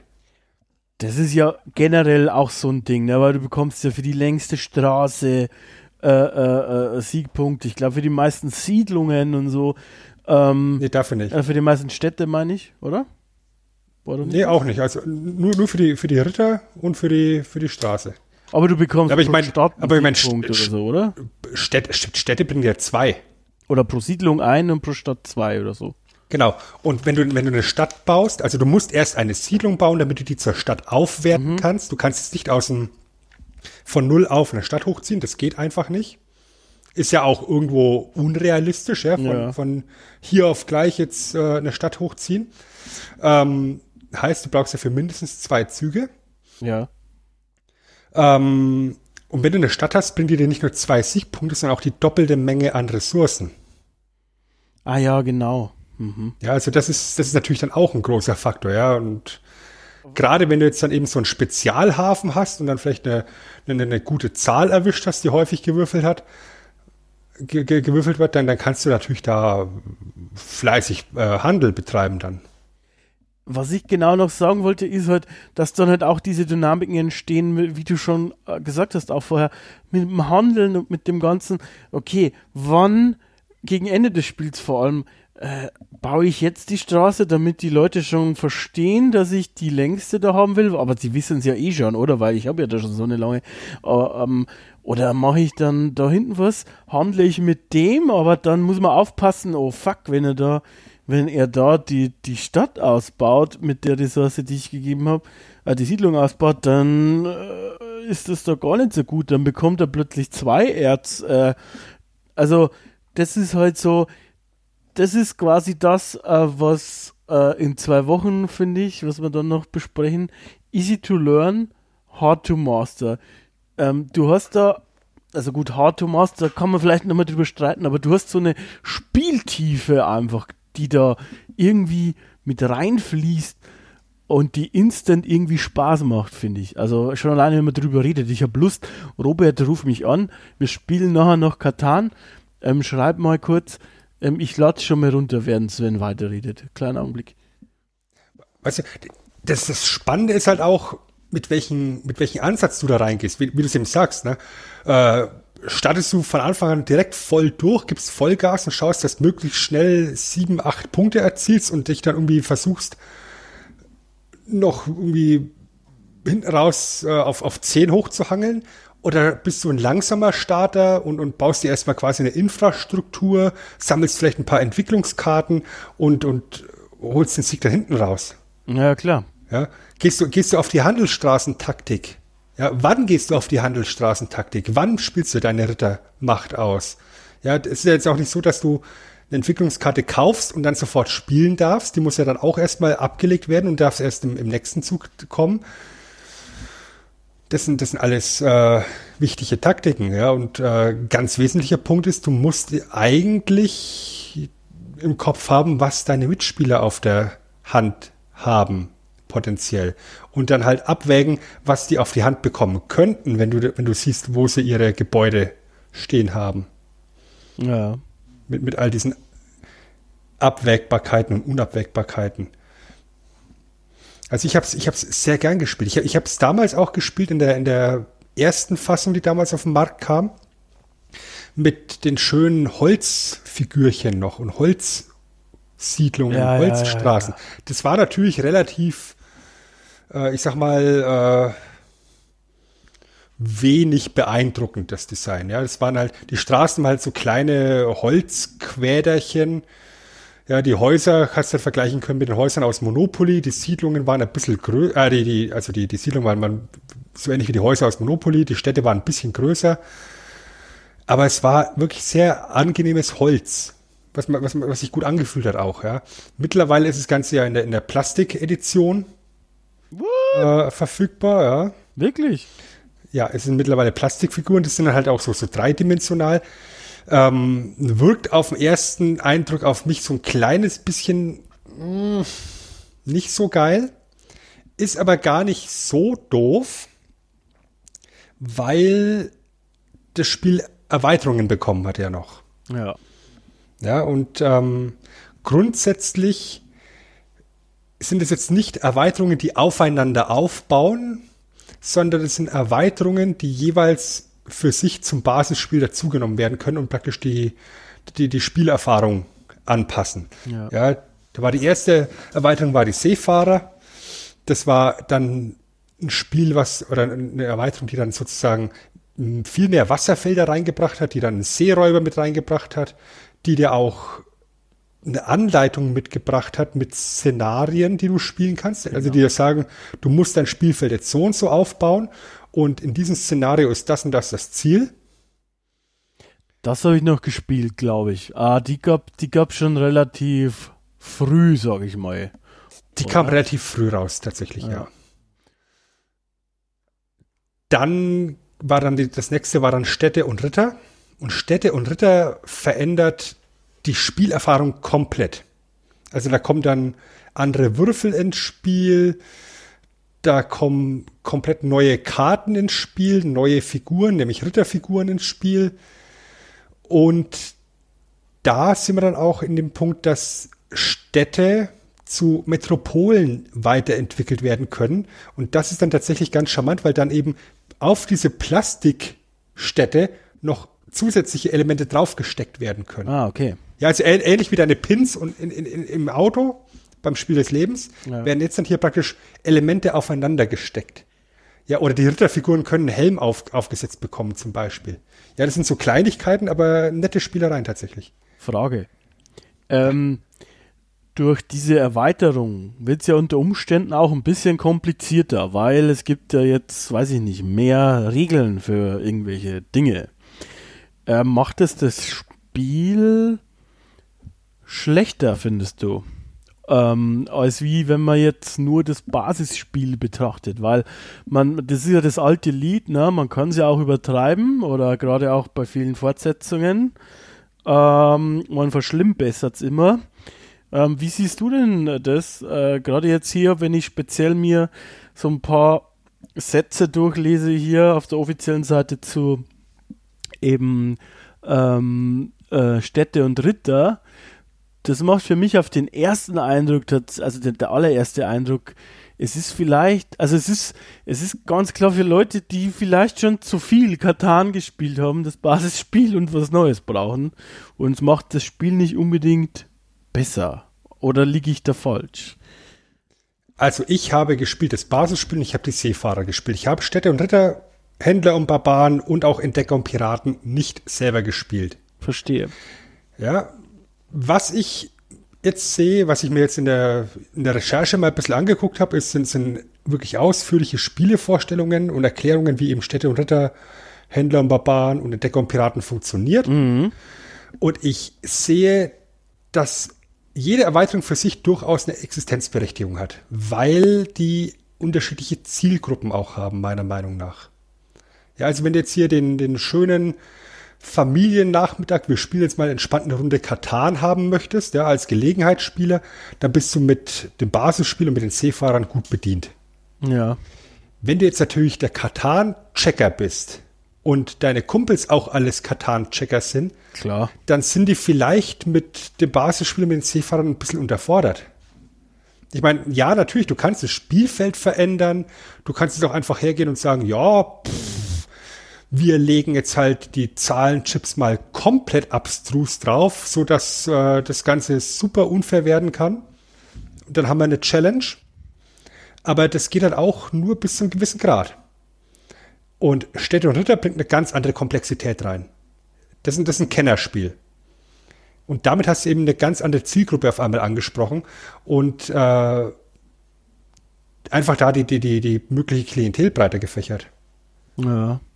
Ja, du hast dann auf der einen Seite eben diese, diese, diese Variante äh, Everyman's Katan, ja, was jeder spielen kann mit seinen Kindern.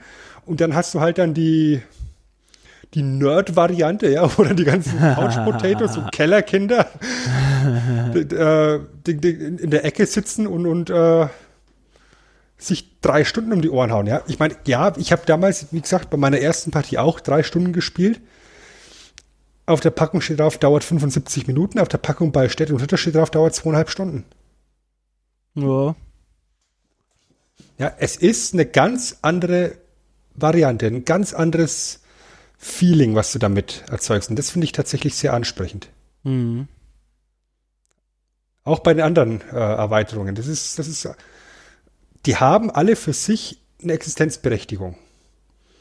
Ja, und ich finde es auch sehr schön, dass es äh, Du, letztendlich baust du ja immer das, dieses, dieses äh, Feld aus sechseckigen Karten auf, dass die auch alle mehr entsprechend gekennzeichnet sind, welche Karte gehört in welches Set. Also das finde ich dann schon ganz wichtig.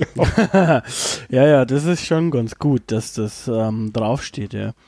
Was ich halt, ich meine, ich habe das jetzt so ein bisschen ketz, ketzerisch gefragt, aber eigentlich finde ich es gleichzeitig auch gut, dass sie relativ vorsichtig damit umgehen, weil das Spiel, hast du ja schon gesagt, ist 25 Jahre alt und es kommt jetzt tatsächlich nicht so häufig eine Erweiterung. Es gibt, glaube ich, halt vier Erweiterungen, das heißt im Basisspiel irgendwie sind es insgesamt fünf. Äh, dementsprechend ist es eigentlich auch, mh, hm, ja, weiß ich nicht, ist gar nicht so viel, wenn wir jetzt 25 Jahre betrachten. Das wäre quasi alle fünf Jahre äh, mal so ein Spielchen. Ne? Ja. plus dann eben noch Ergänzungssets, dass man das Ganze auch mit fünf oder sechs Spielern spielen kann. Ja. Und in den 25 Jahren hat es dann tatsächlich auch ähm, von Klaus Teuber zwei offizielle Regeländerungsvorschläge gegeben, ja, ähm, die das Spiel unter anderem für zwei Spieler ermöglichen sollen, ja, weil zu zweit kannst du es eigentlich nicht wirklich spielen, das Basisspiel. Mhm, es ja. gibt mittlerweile eine Zwei-Spieler-Variante. Äh, das hat man mittlerweile auch so äh, gemacht. Aber mit dem Basisspiel, das ist halt eigentlich nicht für zwei Spieler konzipiert. Und da hat Klaus Teuber halt irgendwann im Nachgang vorgeschlagen, dann setzt er halt zwei Geisterspieler mit drauf. Ja, also zwei imaginäre Spieler, die dann auch Siedlungen mitbauen, die allerdings keine Ressourcen bekommen. Okay. Ja. Und die andere Regelvor Regeländerung, die er vorgeschlagen hat, war der freundliche Ritter. Heißt, der Ritter darf nicht äh, bei Spielern platziert werden, solange sie unterhalb einer bestimmten Siegpunktanzahl sind. Ah ja. Mhm. Ja, das ist, das ist mittlerweile, ich glaube, bei, bei Händler und Barbaren ist es, glaube ich, mit eingeflossen, dann auch ins offizielle Spiel tatsächlich. Ist halt relativ kontrovers, weil du damit halt den langsamen Startern ein kleines bisschen Vorteil gibst. Ja. hm. Also wenn du jetzt sagst, ja, ich, ich, ich sammle jetzt hier erstmal Entwicklungskarten, bis ich da meine fünf Siegpunkte verdeckt vor mir liegen habe und, und äh, ich lasse die anderen mal wursteln und dann decke ich so einen Siegpunkt nach dem anderen ab und, und, und mache das Ganze im Sprint am Schluss. Äh, ist, ist eine kontroverse Änderung, aber halt auch nur, wie gesagt, ein Vorschlag. Und das finde ich halt so charmant an dem Spiel, dass du da so variabel bist. Ja? Ich meine, wir haben auch gesagt, zehn Siegpunkte, das ist, das ist ja gleich vorbei. Du startest ja schon mit zwei. Ja, genau. Ja, aber das ist, äh, das ist gar nicht mal so ohne. Aber du kannst ja dann, das finde ich halt eben so, so, so schön, du kannst ja nicht nur eben das Spielfeld anders setzen oder eben die Zahlenchips anders setzen, du kannst ja für dich dann auch beschließen, ja, wir spielen halt bis 15 Siegpunkte, mal, scha mal schauen, ob es geht. Ja, ja, klar. Ja, da bist du dann irgendwann dabei und, und, und schiebst du nur noch irgendwie Straßen hin und her oder, oder, oder Ritter um die, haust du um die Ohren. Aber es ist halt so zugänglich und so, so variabel, dass du es machen kannst, dass du es ausprobieren kannst. Ja, klar. Was ich dann ganz nett fand auch, ist, ähm, dass es ja mittlerweile auch ein, ein Roman zu dem Buch gibt, ja, von Rebecca Gablet. Ich weiß nicht, ob, ob die dir was sagt. Nee. Die so, ah, die, die, die hat auch so, so, so Geschichten wie äh, die Artus-Saga. Man möchte jetzt mal sagen, so, so Frauenperspektivisch, das Ganze. Ohne das Okay. jetzt herabwürdigend sagen zu wollen. Aber ich, ich, ich habe mir damals, als ich, als ich äh, mitbekommen habe, dass Rebecca Gablet einen Roman schreibt zu den Siedlern von Katan, habe ich gesagt, ja, wer auch sonst. Wer auch sonst, außer sie. Ja, warum, warum ist das Ganze jetzt da im Kosmos Verlag so gut aufgehoben? Ja, hatte ich ja vorhin schon mal angedeutet, ich möchte mal kurz über den Kosmos Verlag sprechen. Der Kosmos Verlag ist insofern sehr interessant, weil es aus meiner Sicht so ein eigentlicher Outsider-Verlag ist, der sehr nischig unterwegs ist, so aus meiner aktuellen Perspektive. Ja, der ist 1822 gegründet worden als Franksche Verlagshandlung von den Gebrüdern Frank. Äh, die haben ursprünglich so ein kleines bisschen Belletristik vertrieben, aber vor allem dann eben Sachbücher und Spiele und vor allem dann mit dem Fokus auf naturwissenschaftliches Zeug. Äh, passend dazu hat die Zeitschrift, die sie vertrieben, auch Fokus geheißen. Haben sich eben so an, an Naturfreunde und naturwissenschaftlich interessierte Leute ähm, äh, praktisch gewendet, haben in dem Verlag die Bauchbinde erfunden. Hat sich leider nicht so durchgesetzt. Ja doch, die, die, die, die, die schon, aber der, Asch, der abwaschbare Buchumschlag, der hat sich nicht wirklich durchgesetzt. Ich weiß nicht warum. Der abwaschbare Buchumschlag. Ähm, let me guess. Äh, okay, aber warum möchte ich mein, also, ach so, weil ich irgendwas temporär drauf schreibe oder wie? Wie so Magic Marker mäßig. Ja, weil es vielleicht dein, dein Kaffee liest beim, beim Lesen und dir irgendwie der, der Kaffee drauf tropft und dann ist normalerweise der Buchumschlag ja versaut. Ja, aber der tropft ja dann direkt auf die Seiten. Sven, ich bin nicht überzeugt. Geh mal noch Das, mal. das, waren die, das waren die meisten anderen auch nicht und deswegen hat er sich nicht durchgesetzt. Überdenkt das noch mal und komm dann noch mal zurück und dann schauen wir, ob wir investieren, okay? Gut, machen wir.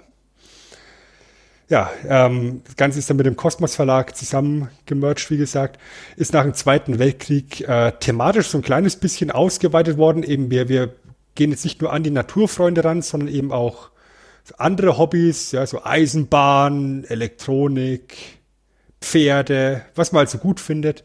Und ich weiß nicht, ob du mit dem Zeug aufgewachsen bist, aber die haben auch so, so diese Experimentierkästen, diese Chemiekästen und Physikkästen, Ja, die die es früher ich. gab. Ja, haben die zum Beispiel auch vertrieben. Da hatte ich auch so einen Chemiekasten bei mir im Keller stehen. Ich habe ihn genau einmal aufgemacht. Ich selbst hatte keinen, aber ich glaube mein Cousin oder so. Aber also ich kenne die auf jeden Fall, ja. Mhm. Ja, und dann so ab den 80er Jahren, ab 1985 haben sie beschlossen, sie probieren es auch einfach mal mit Gesellschaftsspielen. Und ich würde jetzt einfach mal behaupten, dass das lief so, ja, grundsolide. Nix Atemberaubendes, ja, jetzt nicht so super erfolgreich, aber auch nicht wirklich äh, erfolglos, bis dann eben die Siedler kamen. Ja. Ja, und das hat dann auf einmal diese, diese, diesen Kosmos-Verlag zum, zum Superstar gemacht. Und das ist im Endeffekt das große Aushängeschild von denen. Also man möchte fast sagen, die Marke Katan hat den Kosmos Verlag äh, an die Spitze teleportiert. Ja, die haben, die haben dann, die haben dann zehn Jahre später auch sowas wie Ubongo noch rausgebracht. Das kennt man ja auch noch. Ubongo kenne ich nicht. Kennst du nicht? Nee, glaube ich nicht. Ich kann mal cheaten nebenbei, aber Ubongo sagt mir jetzt tatsächlich irgendwie nichts. Das ist, das, das ist ein Legespiel. Okay. Das, das, das ist ganz nett. Ja, aber insofern ist eigentlich dieser, ich nenne es jetzt einfach mal, dieser auf, auf Naturwissenschaft und, und Außenseiter-Themen, oder Rand, nennen wir es mal Randgruppenthemen Ja. Verlag. Der passt so wunderbar zu Klaus Teuber, der eben da so, so, so, mit, mit seiner künstlerischen Vision unterwegs ist. Äh, da haben sich zwei gesucht und gefunden, finde ich. Ja, das, das kann man tatsächlich sagen, ja. Finde Ja, ich weil, weil, weil, wie gesagt, die, die, die großen anderen Verlagshäuser, ja, die haben halt tatsächlich dann eben ihren Profit vor Augen gehabt, haben gesagt, ja, also das Spiel, das schaut ja so, äh, das kann doch gar nichts werden. Und Cosmos hat sich da halt wirklich drauf eingelassen, hat gesagt, okay, wir sehen, du hast da eine Vision, wir probieren es einfach aus. Ja, innerhalb von einem Jahr haben sie eine halbe Million Exemplare in Deutschland verkauft. Ja, mittlerweile sind es Millionen und Abermillionen von Katan-Versionen, die in der Welt verkauft worden sind, eben mit den ganzen Ablegern, mit den ganzen Erweiterungen, mit den Szenarien, mit den Videospielen, wie gesagt. Da, das, es, war, das war ein guter Schritt, dass sie das so gemacht haben. Ja, in, der, in der aktuellsten Fassung gibt sogar so eine, so eine Begleit-App noch dazu fürs Smartphone. Oh, cool. Katan spielen willst. Ja.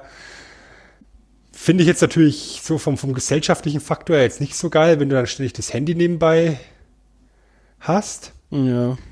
Was charmant ist dabei, ist, dass halt du die App für dich würfeln lassen kannst. Und dann im Endeffekt nach, nach Abschluss des Spiels statistisch auswerten lassen kannst, welche Zahl ist tatsächlich jetzt wie oft gewürfelt worden. Ich meine, das kannst du natürlich auch mitzählen und ausrechnen am Schluss. Aber mit der App gäbe es da zumindest keine Streiterei, wenn einer sagt, ah, meine 8 ist ja nie vorgekommen. das stimmt wohl. Ja, das hm, kann man machen. Das finde ich übrigens ist, ist auch so, so, ein- so ein hübsches kleines Detail, dass diese Zahlenchips ähm, unterschiedlich designt sind. Ja, dass du die, die 6 und die 8 halt farbig gekennzeichnet hast, weil, also fett und rot und groß, weil 6 und 8 nach 7 eben mathematisch die wahrscheinlichsten Zahlen sind, die dann kommen am häufigsten. Und dann 2, 3, 11 und 12 eben klein und eher schmal gedruckt sind, um dir auch als Anfänger zu zeigen, die sind vielleicht nicht so die erste Wahl, diese Zahlen. Auch das erhöht halt die Zugänglichkeit. Auf jeden Fall. Ähm, zeigt halt, zeigt halt auch gleich äh, nochmal so Liebe äh, ins Detail auch, was wir immer ja predigen bei allen Medien, die wir hier so ähm, besprechen. Und ja, ist eine gute Idee auf jeden Fall. Definitiv. Ich weiß nicht, äh, hast du irgendwelche Katan-Erlebnisse, die dir jetzt irgendwie spontan einfallen? Ja, also ich verbinde schon recht viel damit, muss ich sagen.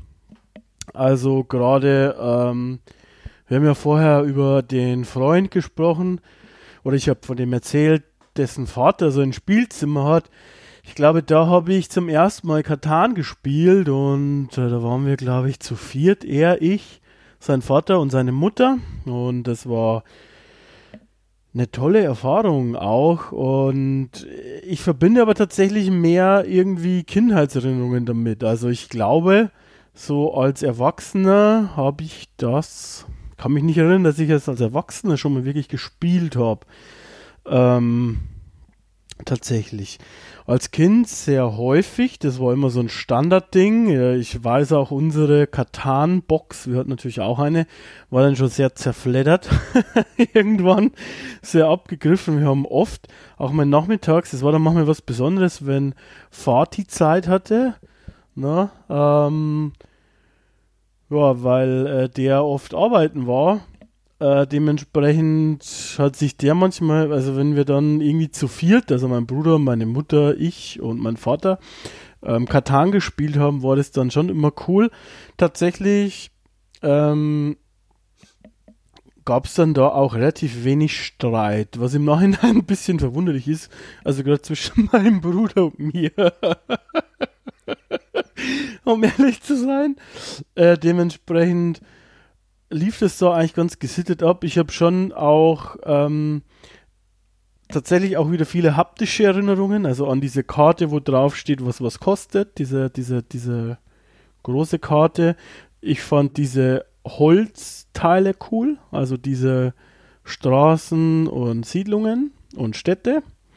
Natürlich sehr, wie du schon gesagt hast, angedeutet, aber an sich ganz cool und ähm, auch so dieses Tauschen und so fand ich schon schön. Also ich habe schon viele schöne Erinnerungen dran. Ich kann jetzt aber keine explizite Spielsituation oder sowas nennen. Dafür ist es schon zu lange her. Weil du gerade die Haptik noch erwähnt hast, ähm, wie gesagt, ich bin ja mit dieser, auch mit dieser Holzfigurenfassung aufgewachsen.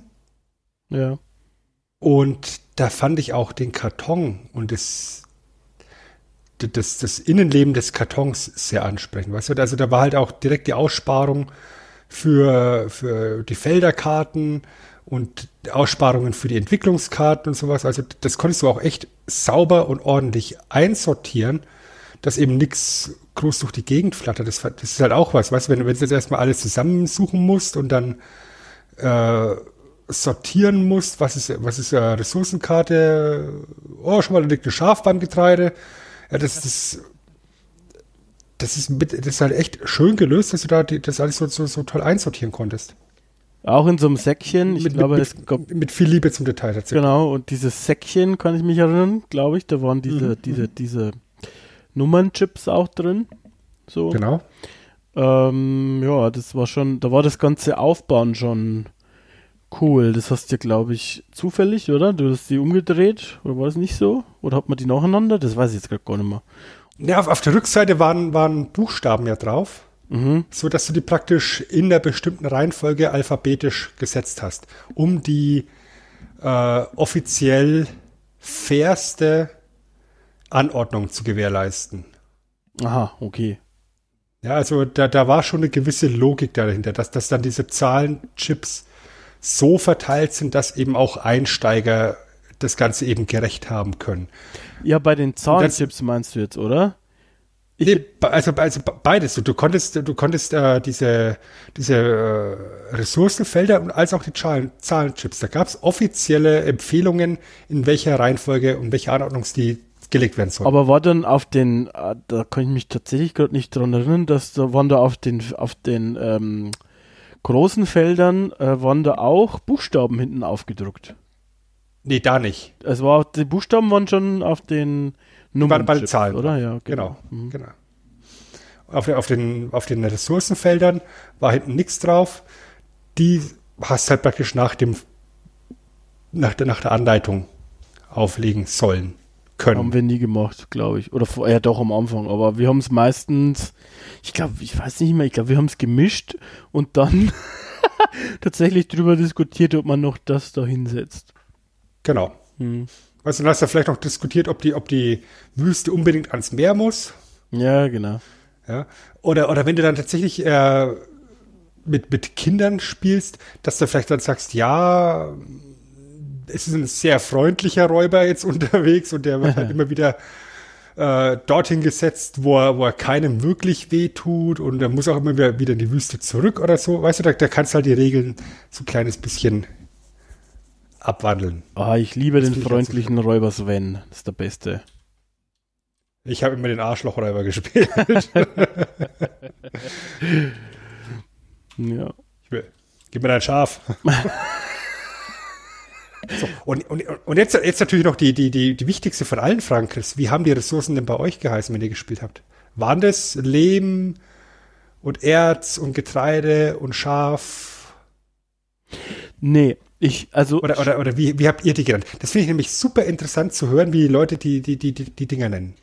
Also Erz, ich habe tatsächlich gerade keinen, muss ich kurz cheaten, aber ich habe immer so einen Ziegelstein eher im Kopf oder war das Lehm? Das war Lehm. Ich glaube, das habe ich Ja. Ziegelstein genannt, tatsächlich, oder so. Ähm, Erz war da, war so grauer Stein. Ich weiß nicht mehr, ob Ja, wir ja. das Erz genannt haben. Das kann auch, ich glaube schon. Schaf haben wir schon Schaf genannt, weil das ist ja wirklich ein Schaf, ne? Tatsächlich. Wobei manche Freunde haben auch Wolle gesagt. Da habe ich immer den Kopf geschüttelt. Tatsächlich auch ein paar, die gesagt haben, ich habe da Wolle. Hey, was hast du? Das ist ein Schaf, Junge. Kein, keine Wolle. Und äh, jetzt habe ich gehört, was gab's noch? Gleich wieder? Getreide?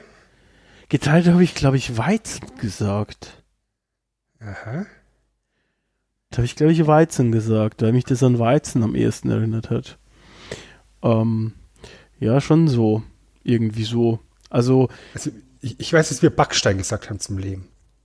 Ja, also ich glaube, wir haben mit Ziegelstein oder, oder, oder sowas gesagt, ja. Also wir haben nicht, also Lehm habe ich nicht gesagt.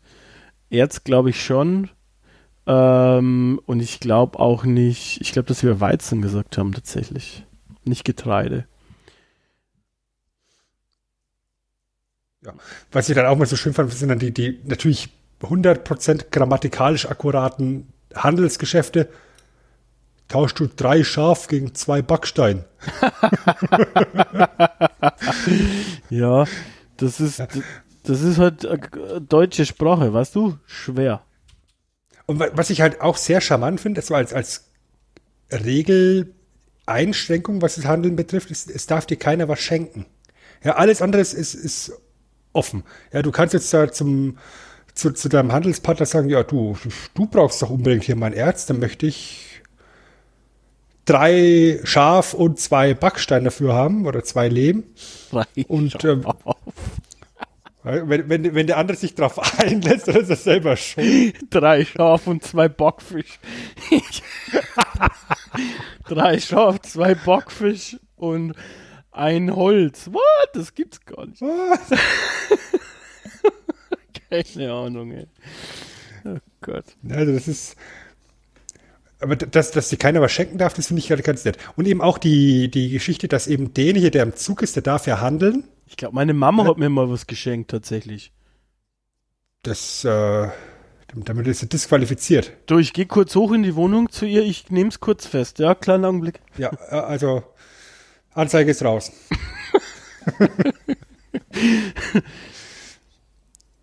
ja, also was, was ich sagen wollte, was, was, ich- was ich ganz schnieke finde, ist halt, dass du eben handeln darfst in deiner Phase, dass du eben mit irgendjemandem versuchst, ins Geschäft zu kommen und dann grätscht dir einer von den Mitspielern und sagt, er, ich gebe dir aber zwei davon.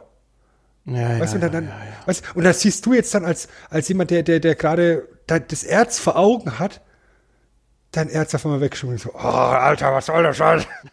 Ich setz dir den Ritter auf. die-" Ja. Hört man dann. Genau. Oder sowas. Ja. Das Also, sind halt ist die ein, Momente. eigentlich ein sehr ruhiges Spiel. Weißt du, weißt du wer, wer Mensch ärgere dich ja sehr emotional werden kann, ist das grundsätzlich ein sehr ruhiges Spiel, was aber dann, wenn jemand jetzt eben vom Handel irgendwie konsequent benachteiligt wird oder, oder eben ständig den Ritter, den Ritter drauf bekommt oder seine Zahlen nicht gewürfelt werden, dann kann es auch sehr Räuber meinst du? energisch werden. Ja, die Räuber, ja. Da kann, da kann es sehr energisch werden. Das ist eben diese, dieses schöne Eigenleben, was die Siedler hat. Ja, je mehr man drüber redet, umso faszinierender finde ich, wie man sich das ausdenken kann eigentlich. Ähm, ist aber schon eine, eine, eine ja, also du, du hast halt immer wieder, das ist halt auch Spoiler, vielleicht ein bisschen in unsere zwei, äh, in unsere abgezählt Folge, das hat auch sowas wie Wiederspielbarkeit ist halt hier hoch, ne?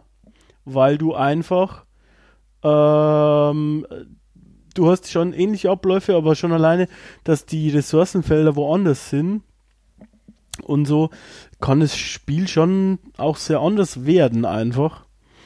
Und ähm, macht es halt dann auch Spaß, es immer wieder mal zu machen. Das finde ich schon ganz gut. Wie gesagt, da ist ein riesen Franchise draus geworden, denn Katan-Universum ähm, mit einer mit einer Zeitrechnung sozusagen auch, einer Chronologie, in der die, die, die Spiele stattfinden innerhalb des Universums und äh, ja, da hat man sich was, was äh, Tolles gebastelt. Und es läuft seit 25 Jahren und äh, der Sohn von, von Klaus Teuber, Benjamin Teuber, hat er jetzt eben mit seinem Vater eben da die, die Leitung über die Katan GmbH übernommen und der führt das Ding einfach als Familienbetrieb weiter. Und ich gehe mal davon aus, dass äh, noch diverse weitere Generationen äh, der Faszination von Katan erliegen werden. Das glaube ich auch tatsächlich. Das glaube ich auch. Gut, Damit wäre ich dann soweit durch. dann würde ich sagen, kommen wir zur Und äh, die Moral von der Geschichte. Spielbrettspiele, verdammte Scheiße. Aber sowas von, ja. Schmeiß die PS5 in den Müll und kauf dir ein ordentliches Brettspiel. Dazu müsste ich sie erstmal haben. Aber dann würde ich sie in den Müll schmeißen. Wir bestellen uns eine und dann schmeißen wir sie in den Müll. Ja, ja, ja. Ähm, Das, das, geht, das geht viral, sag ich dir. Das geht viral. es geht auf jeden Fall viral. ich Ähm, ich habe noch einen Vorschlaghammer da. okay, cool. Cool, cool, cool, cool, cool. Ich habe äh, diverse äh, Bohrhämmer. Dann können wir da sicher was anfangen damit, würde ich sagen. nee, also ich meine, konkret jetzt die zwei, die wir besprochen haben. Spiel des Lebens, tatsächlich so ein bisschen mit Abstrichen, mit Kindern, glaube ich, cool. So mit nur Erwachsenen, ja, wenn man es. Ich glaube, da braucht es vielleicht schon fast so eine kleine ironische Brechung, weil so ist es halt ein bisschen zu einfach mit zu viel Glück, weißt du, was ich meine? Ähm, dann geht es vielleicht auch, aber so wie du vorher beschrieben hast, dass man sich ein bisschen drüber lustig macht, so, was? Ich muss jetzt heiraten? Nein, also irgendwie so, dann geht's schon, glaube ich. Ähm, aber ganz ehrlich, die Siedler von Katan kannst du auch mit einer, mit deinen Kumpels zocken, äh, bin ich mir sehr sicher. Und du kannst echt einen geilen Abend haben. Und ähm, das kann man, glaube ich, uneingeschränkt empfehlen. Generell Brett, Brettspiele, finde ich, kann man uneingeschränkt empfehlen. Es ist eine tolle Sache. Spielt analoge Spiele. Ähm, Gibt es auch echt, echt, echt sehr, sehr krasse, tolle Sachen. Ähm, wenn man da ein bisschen sich umschaut, gibt es auch sehr unique Sachen. Also, ja, ähm, Brettspiele toll, Katan toll. Ich habe es ja eingangs gesagt. Ich denke, wir müssten irgendwann mal noch eine zweite Folge machen zu Brettspielen. Ja, weil da gibt es so viele tolle Dinge auf dem Markt, dass man da einfach mal ein bisschen was, was noch mehr vorstellen sollte und erzählen sollte. Weil wir sind jetzt beide eben Leute, die da sehr viel Leidenschaft dafür aufbringen können für, für Brettspiele. Und ich denke, das ist definitiv was, was mal eine Fortsetzung noch verdient hat. Oder was meinst du? Glaube ich auch. Ähm, allerdings haben wir noch so viele Themen im, im, auf, im Zettel, so ein Quatsch. So viele Themen auf dem Zettel und auch noch Sachen, die, die ich noch ein zweites Mal besprechen möchte. Ich würde noch mal gern über Mario sprechen zum Beispiel, das ist schon lange her. Oder Zelda oder noch mal irgendwie so Comedy-Shows oder so Game-Shows noch einmal oder ähm, naja, noch ein paar andere Sachen, die wir schon mal irgendwie angeschnitten haben. Äh, von daher, wir sprechen sicher noch mal über Brettspiele. Es kann aber sein, dass das vielleicht noch so 20 Folgen dauert. ähm, naja, außer euer Wunsch äh, da draußen ist sehr groß danach, dann ignorieren wir den natürlich. Ist richtig. Ja. Ist richtig. Was wir natürlich nicht ignorieren können, ist der Kalender, lieber Chris. Der Kalender. Weil, ja. der Kalender, weil wir sind ja fast schon wieder am Ende des Jahres. Ja, das ist jetzt hier die November-Ausgabe.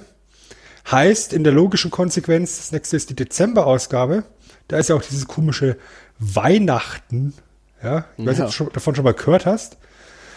Ich glaube, wir sollten einfach mal was, was Weihnachtliches machen, oder? Mit der Cola-Werbung und so. Oh ja. wie, wie, wie, abgestaubt fährt jetzt mit dem Cola-Truck durch Deutschland. Gefällt Und beschmeißt mir. euch mit Brettspielen. ich hätte gedacht mit Viren. Alternativ könnten wir euch auch mit Wasser bespritzen. Ja, äh, oh ja, neue, neue Trend in Berlin. Gut neue an. Trend in Berlin. Mal schauen, ob ihr euch dann vermehrt. Ja, wir, wir werden sicherstellen, dass es vor Mitternacht nur zu essen gibt das, das Gute ist ja halt, aber, aber auch, dass dann die Leute, die glauben ja gar nicht an die Viren, äh, die, also viele davon, dementsprechend ist ja eigentlich ja wurscht, wenn man die bespritzt. Ähm, von daher passt das doch auch alles, würde ich sagen. Vielleicht glauben sie nicht an Viren, vielleicht glauben sie ja stattdessen an Gremlins. dim, dim, dim. Und da kommt Robert ins Spiel.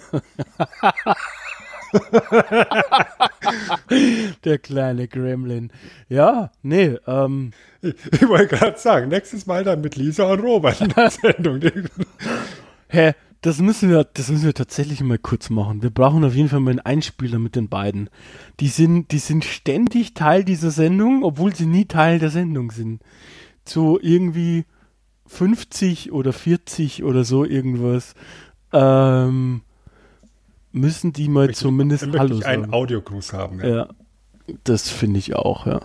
Einfach was auf dem Anrufband drauf quatschen. Genau, der ist verlinkt äh, immer in den Show Notes. Unter jeder Folge gibt es die Nummer. Ähm, du wolltest aber, warst du schon fertig? Du warst ja noch gar nicht fertig eigentlich. Ich habe dich einfach rüde unterbrochen. Ich bin, glaube ich, soweit fertig. Ich habe so ganz dezent angedeutet, in welche Richtung wir nächstes Ach Mal so, gehen. Okay, ich habe gedacht, so, äh, so dezent, ich mit dem Dezenten, das ist äh, ja genau ja, meins. Das, ne? das, das, das ist genau das. so, äh, ganz dezent habe ich auch noch ein paar Dingchen, die ich jetzt unabgesprochen mit dir einfach anteasere. Auch ein bisschen, um mich selber zu zwingen, ähm, voranzumachen. Es gibt ein paar kleine Veränderungen, die wir in den nächsten, ich vermute, ein bis zwei Monaten umsetzen möchten, müssen, dürfen. Das eine davon ist ein Umzug. Ihr werdet vermutlich noch nicht in der nächsten Episode, aber dann langsam in den, sage ich mal, nächsten zwei bis drei wahrscheinlich äh, unsere Episoden nicht mehr im Nerdhurt Radio finden, sondern ausschließlich und alleine nur noch bei uns zuerst auf der Homepage. Für euch selbst ändert sich da nicht so viel. Ähm, wir sind weiterhin auffindbar und abonnierbar. Ähm, aber auf der Seite des Nerdhurt Radios werden wir so erstmal nicht mehr vertreten sein. Genauere, äh, wann das alles ist und so weiter, genau, äh, ja, könnt ihr dann ähm, auf unseren Social Media Kanälen verfolgen und es wird auch noch eine, ein Audio-Hinweis wird es auch noch mal geben, dann zu gegebener Zeit. Aber hier schon mal eine Vorwarnung. Und also auch eine Vorwarnung. Es ist auch so, dass wir unser kleines Süßes, ich möchte, ich habe es, äh, ohne dich zu fragen, einfach Abiverse getauft. unsere kleinen Abbeyverse. das Abbeyverse, äh, unsere kleine süße äh, eigene Abwelt mit abgezählt und abgestaubt könnte sein, dass die nächstes Jahr vielleicht ein bisschen Zuwachs bekommt. Ähm, wenn ich jetzt die Namen äh, in die Runde schmeiße, kann man sich vielleicht was darunter vorstellen. Abgekämpft und abgetaucht heißen die Arbeitstitel. Äh, ja, da planen wir, dass wir nächstes Jahr nochmal ein bisschen ja, mehr äh, Vielfalt in unser Programm bringen. Und da bin ich gespannt, wie und ob wir das schaffen und wie und ob euch das gefällt. Dementsprechend hier schon mal kurz angeteasert. Was ich auch noch äh, erwähnen möchte, ist natürlich die nächste abgezählt Folge in zwei Wochen. Äh, gibt es äh, die Episode Nummer 11 abgezählt? Ist es schon? Ich glaube 10 oder 11. Äh, ich Müsste würde 11 sagen. Was? Müsste die elf sein, glaube ich. Ich denke auch, das ist die 11. Top 3 Faktoren für ein gutes Gesellschaftsspiel. Als ob wir es abgestimmt hätten mit dieser Abgestaubt-Folge. Ist ja, was wir alles machen. Als, als ob wir abgestaubt und abgezählt abgestimmt hätten. ja, es ist alles mit ab. Abgefahren, ey.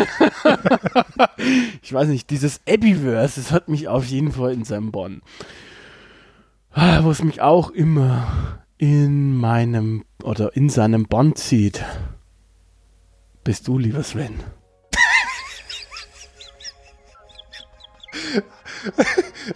Ich kann gar nicht so viel essen, wie ich kotzen möchte. oh Das höre ich ständig bei Dates. kenne ich. Sag deiner Freundin nicht, dass du auf Dates gehst, aber ah, die hört das hier eh nicht, oder? Hm, heute nicht. Okay, passt. Ähm, ja, Es ist Zeit für einen Staubwedel, oder? ich denke schon, ja. Gut, dann machen wir hier den Schrank auf, packen den Staubwedel rein, haben zwei wunderschöne Brettspiele heute abgestaubt. Neben dem Staubwedel steht da ein Fläschchen mit Zauberschwertserum, ein Koffer mit einer Mundharmonika drin und seit heute befindet sich in unserem schönen Schrank für diese aktuelle Staffel ein Foto von drei Schaf in der herrschaftlichen Villa. Wow! Richtig stark. Damit wird der Schrank wieder zugemacht. Und wir sind durch für heute. Ja, zu guter Letzt möchte ich unseren wandelnden Siegpunkt, dem rosafarbenen Pin des Twitter Games, unserer Nick danken. Vielen Dank für deinen Einsatz. Du machst das hervorragend, hervorragentlich, hervorragentlich in der herrschaftlichen Villa. Ähm, lieber Nick, ähm, machst dir da gemütlich und hau noch ein paar Tweets raus. Auf jeden Fall könnt ihr äh, da draußen uns auf allen gängigen Podcast-Plattformen dieser fucking Erde hören. Und äh, mit einer Bewertung bei eben solchen könnt ihr uns unterstützen. Zudem hilft ihr uns sehr weiter mit der heiligen Dreifaltigkeit im Jedi-Zeitwalter. Jedi-Zeitwalter. Es ist so, ich sollte nicht mehr sprechen heute, glaube ich, Sven. Dann gib dir Mühe, gib Gas und zieh's jetzt auch durch. Go, go, go. Go, go, Gachetto Chris. Go, go, go, go, go! Also, die Dreifaltigkeit im Jedi-Zeitalter, die da wäre, Sven. Liken. Kommentieren und Scheren. Genau! Das wird uns wirklich sehr Wieder beim Schaf. Wieder beim Schaf. Jetzt müssen wir aber mit diesen schrecklichen Wortspielen aufhören. Es war eine sehr spannende Aufnahme. Wenn alles nach Plan läuft, habt ihr davon nichts mitbekommen. Wenn nicht, ah, so what, ist es kostenlos. Was soll man machen? In diesem Sinne, wir hören uns wieder. Versprochen. Ciao. Ciao.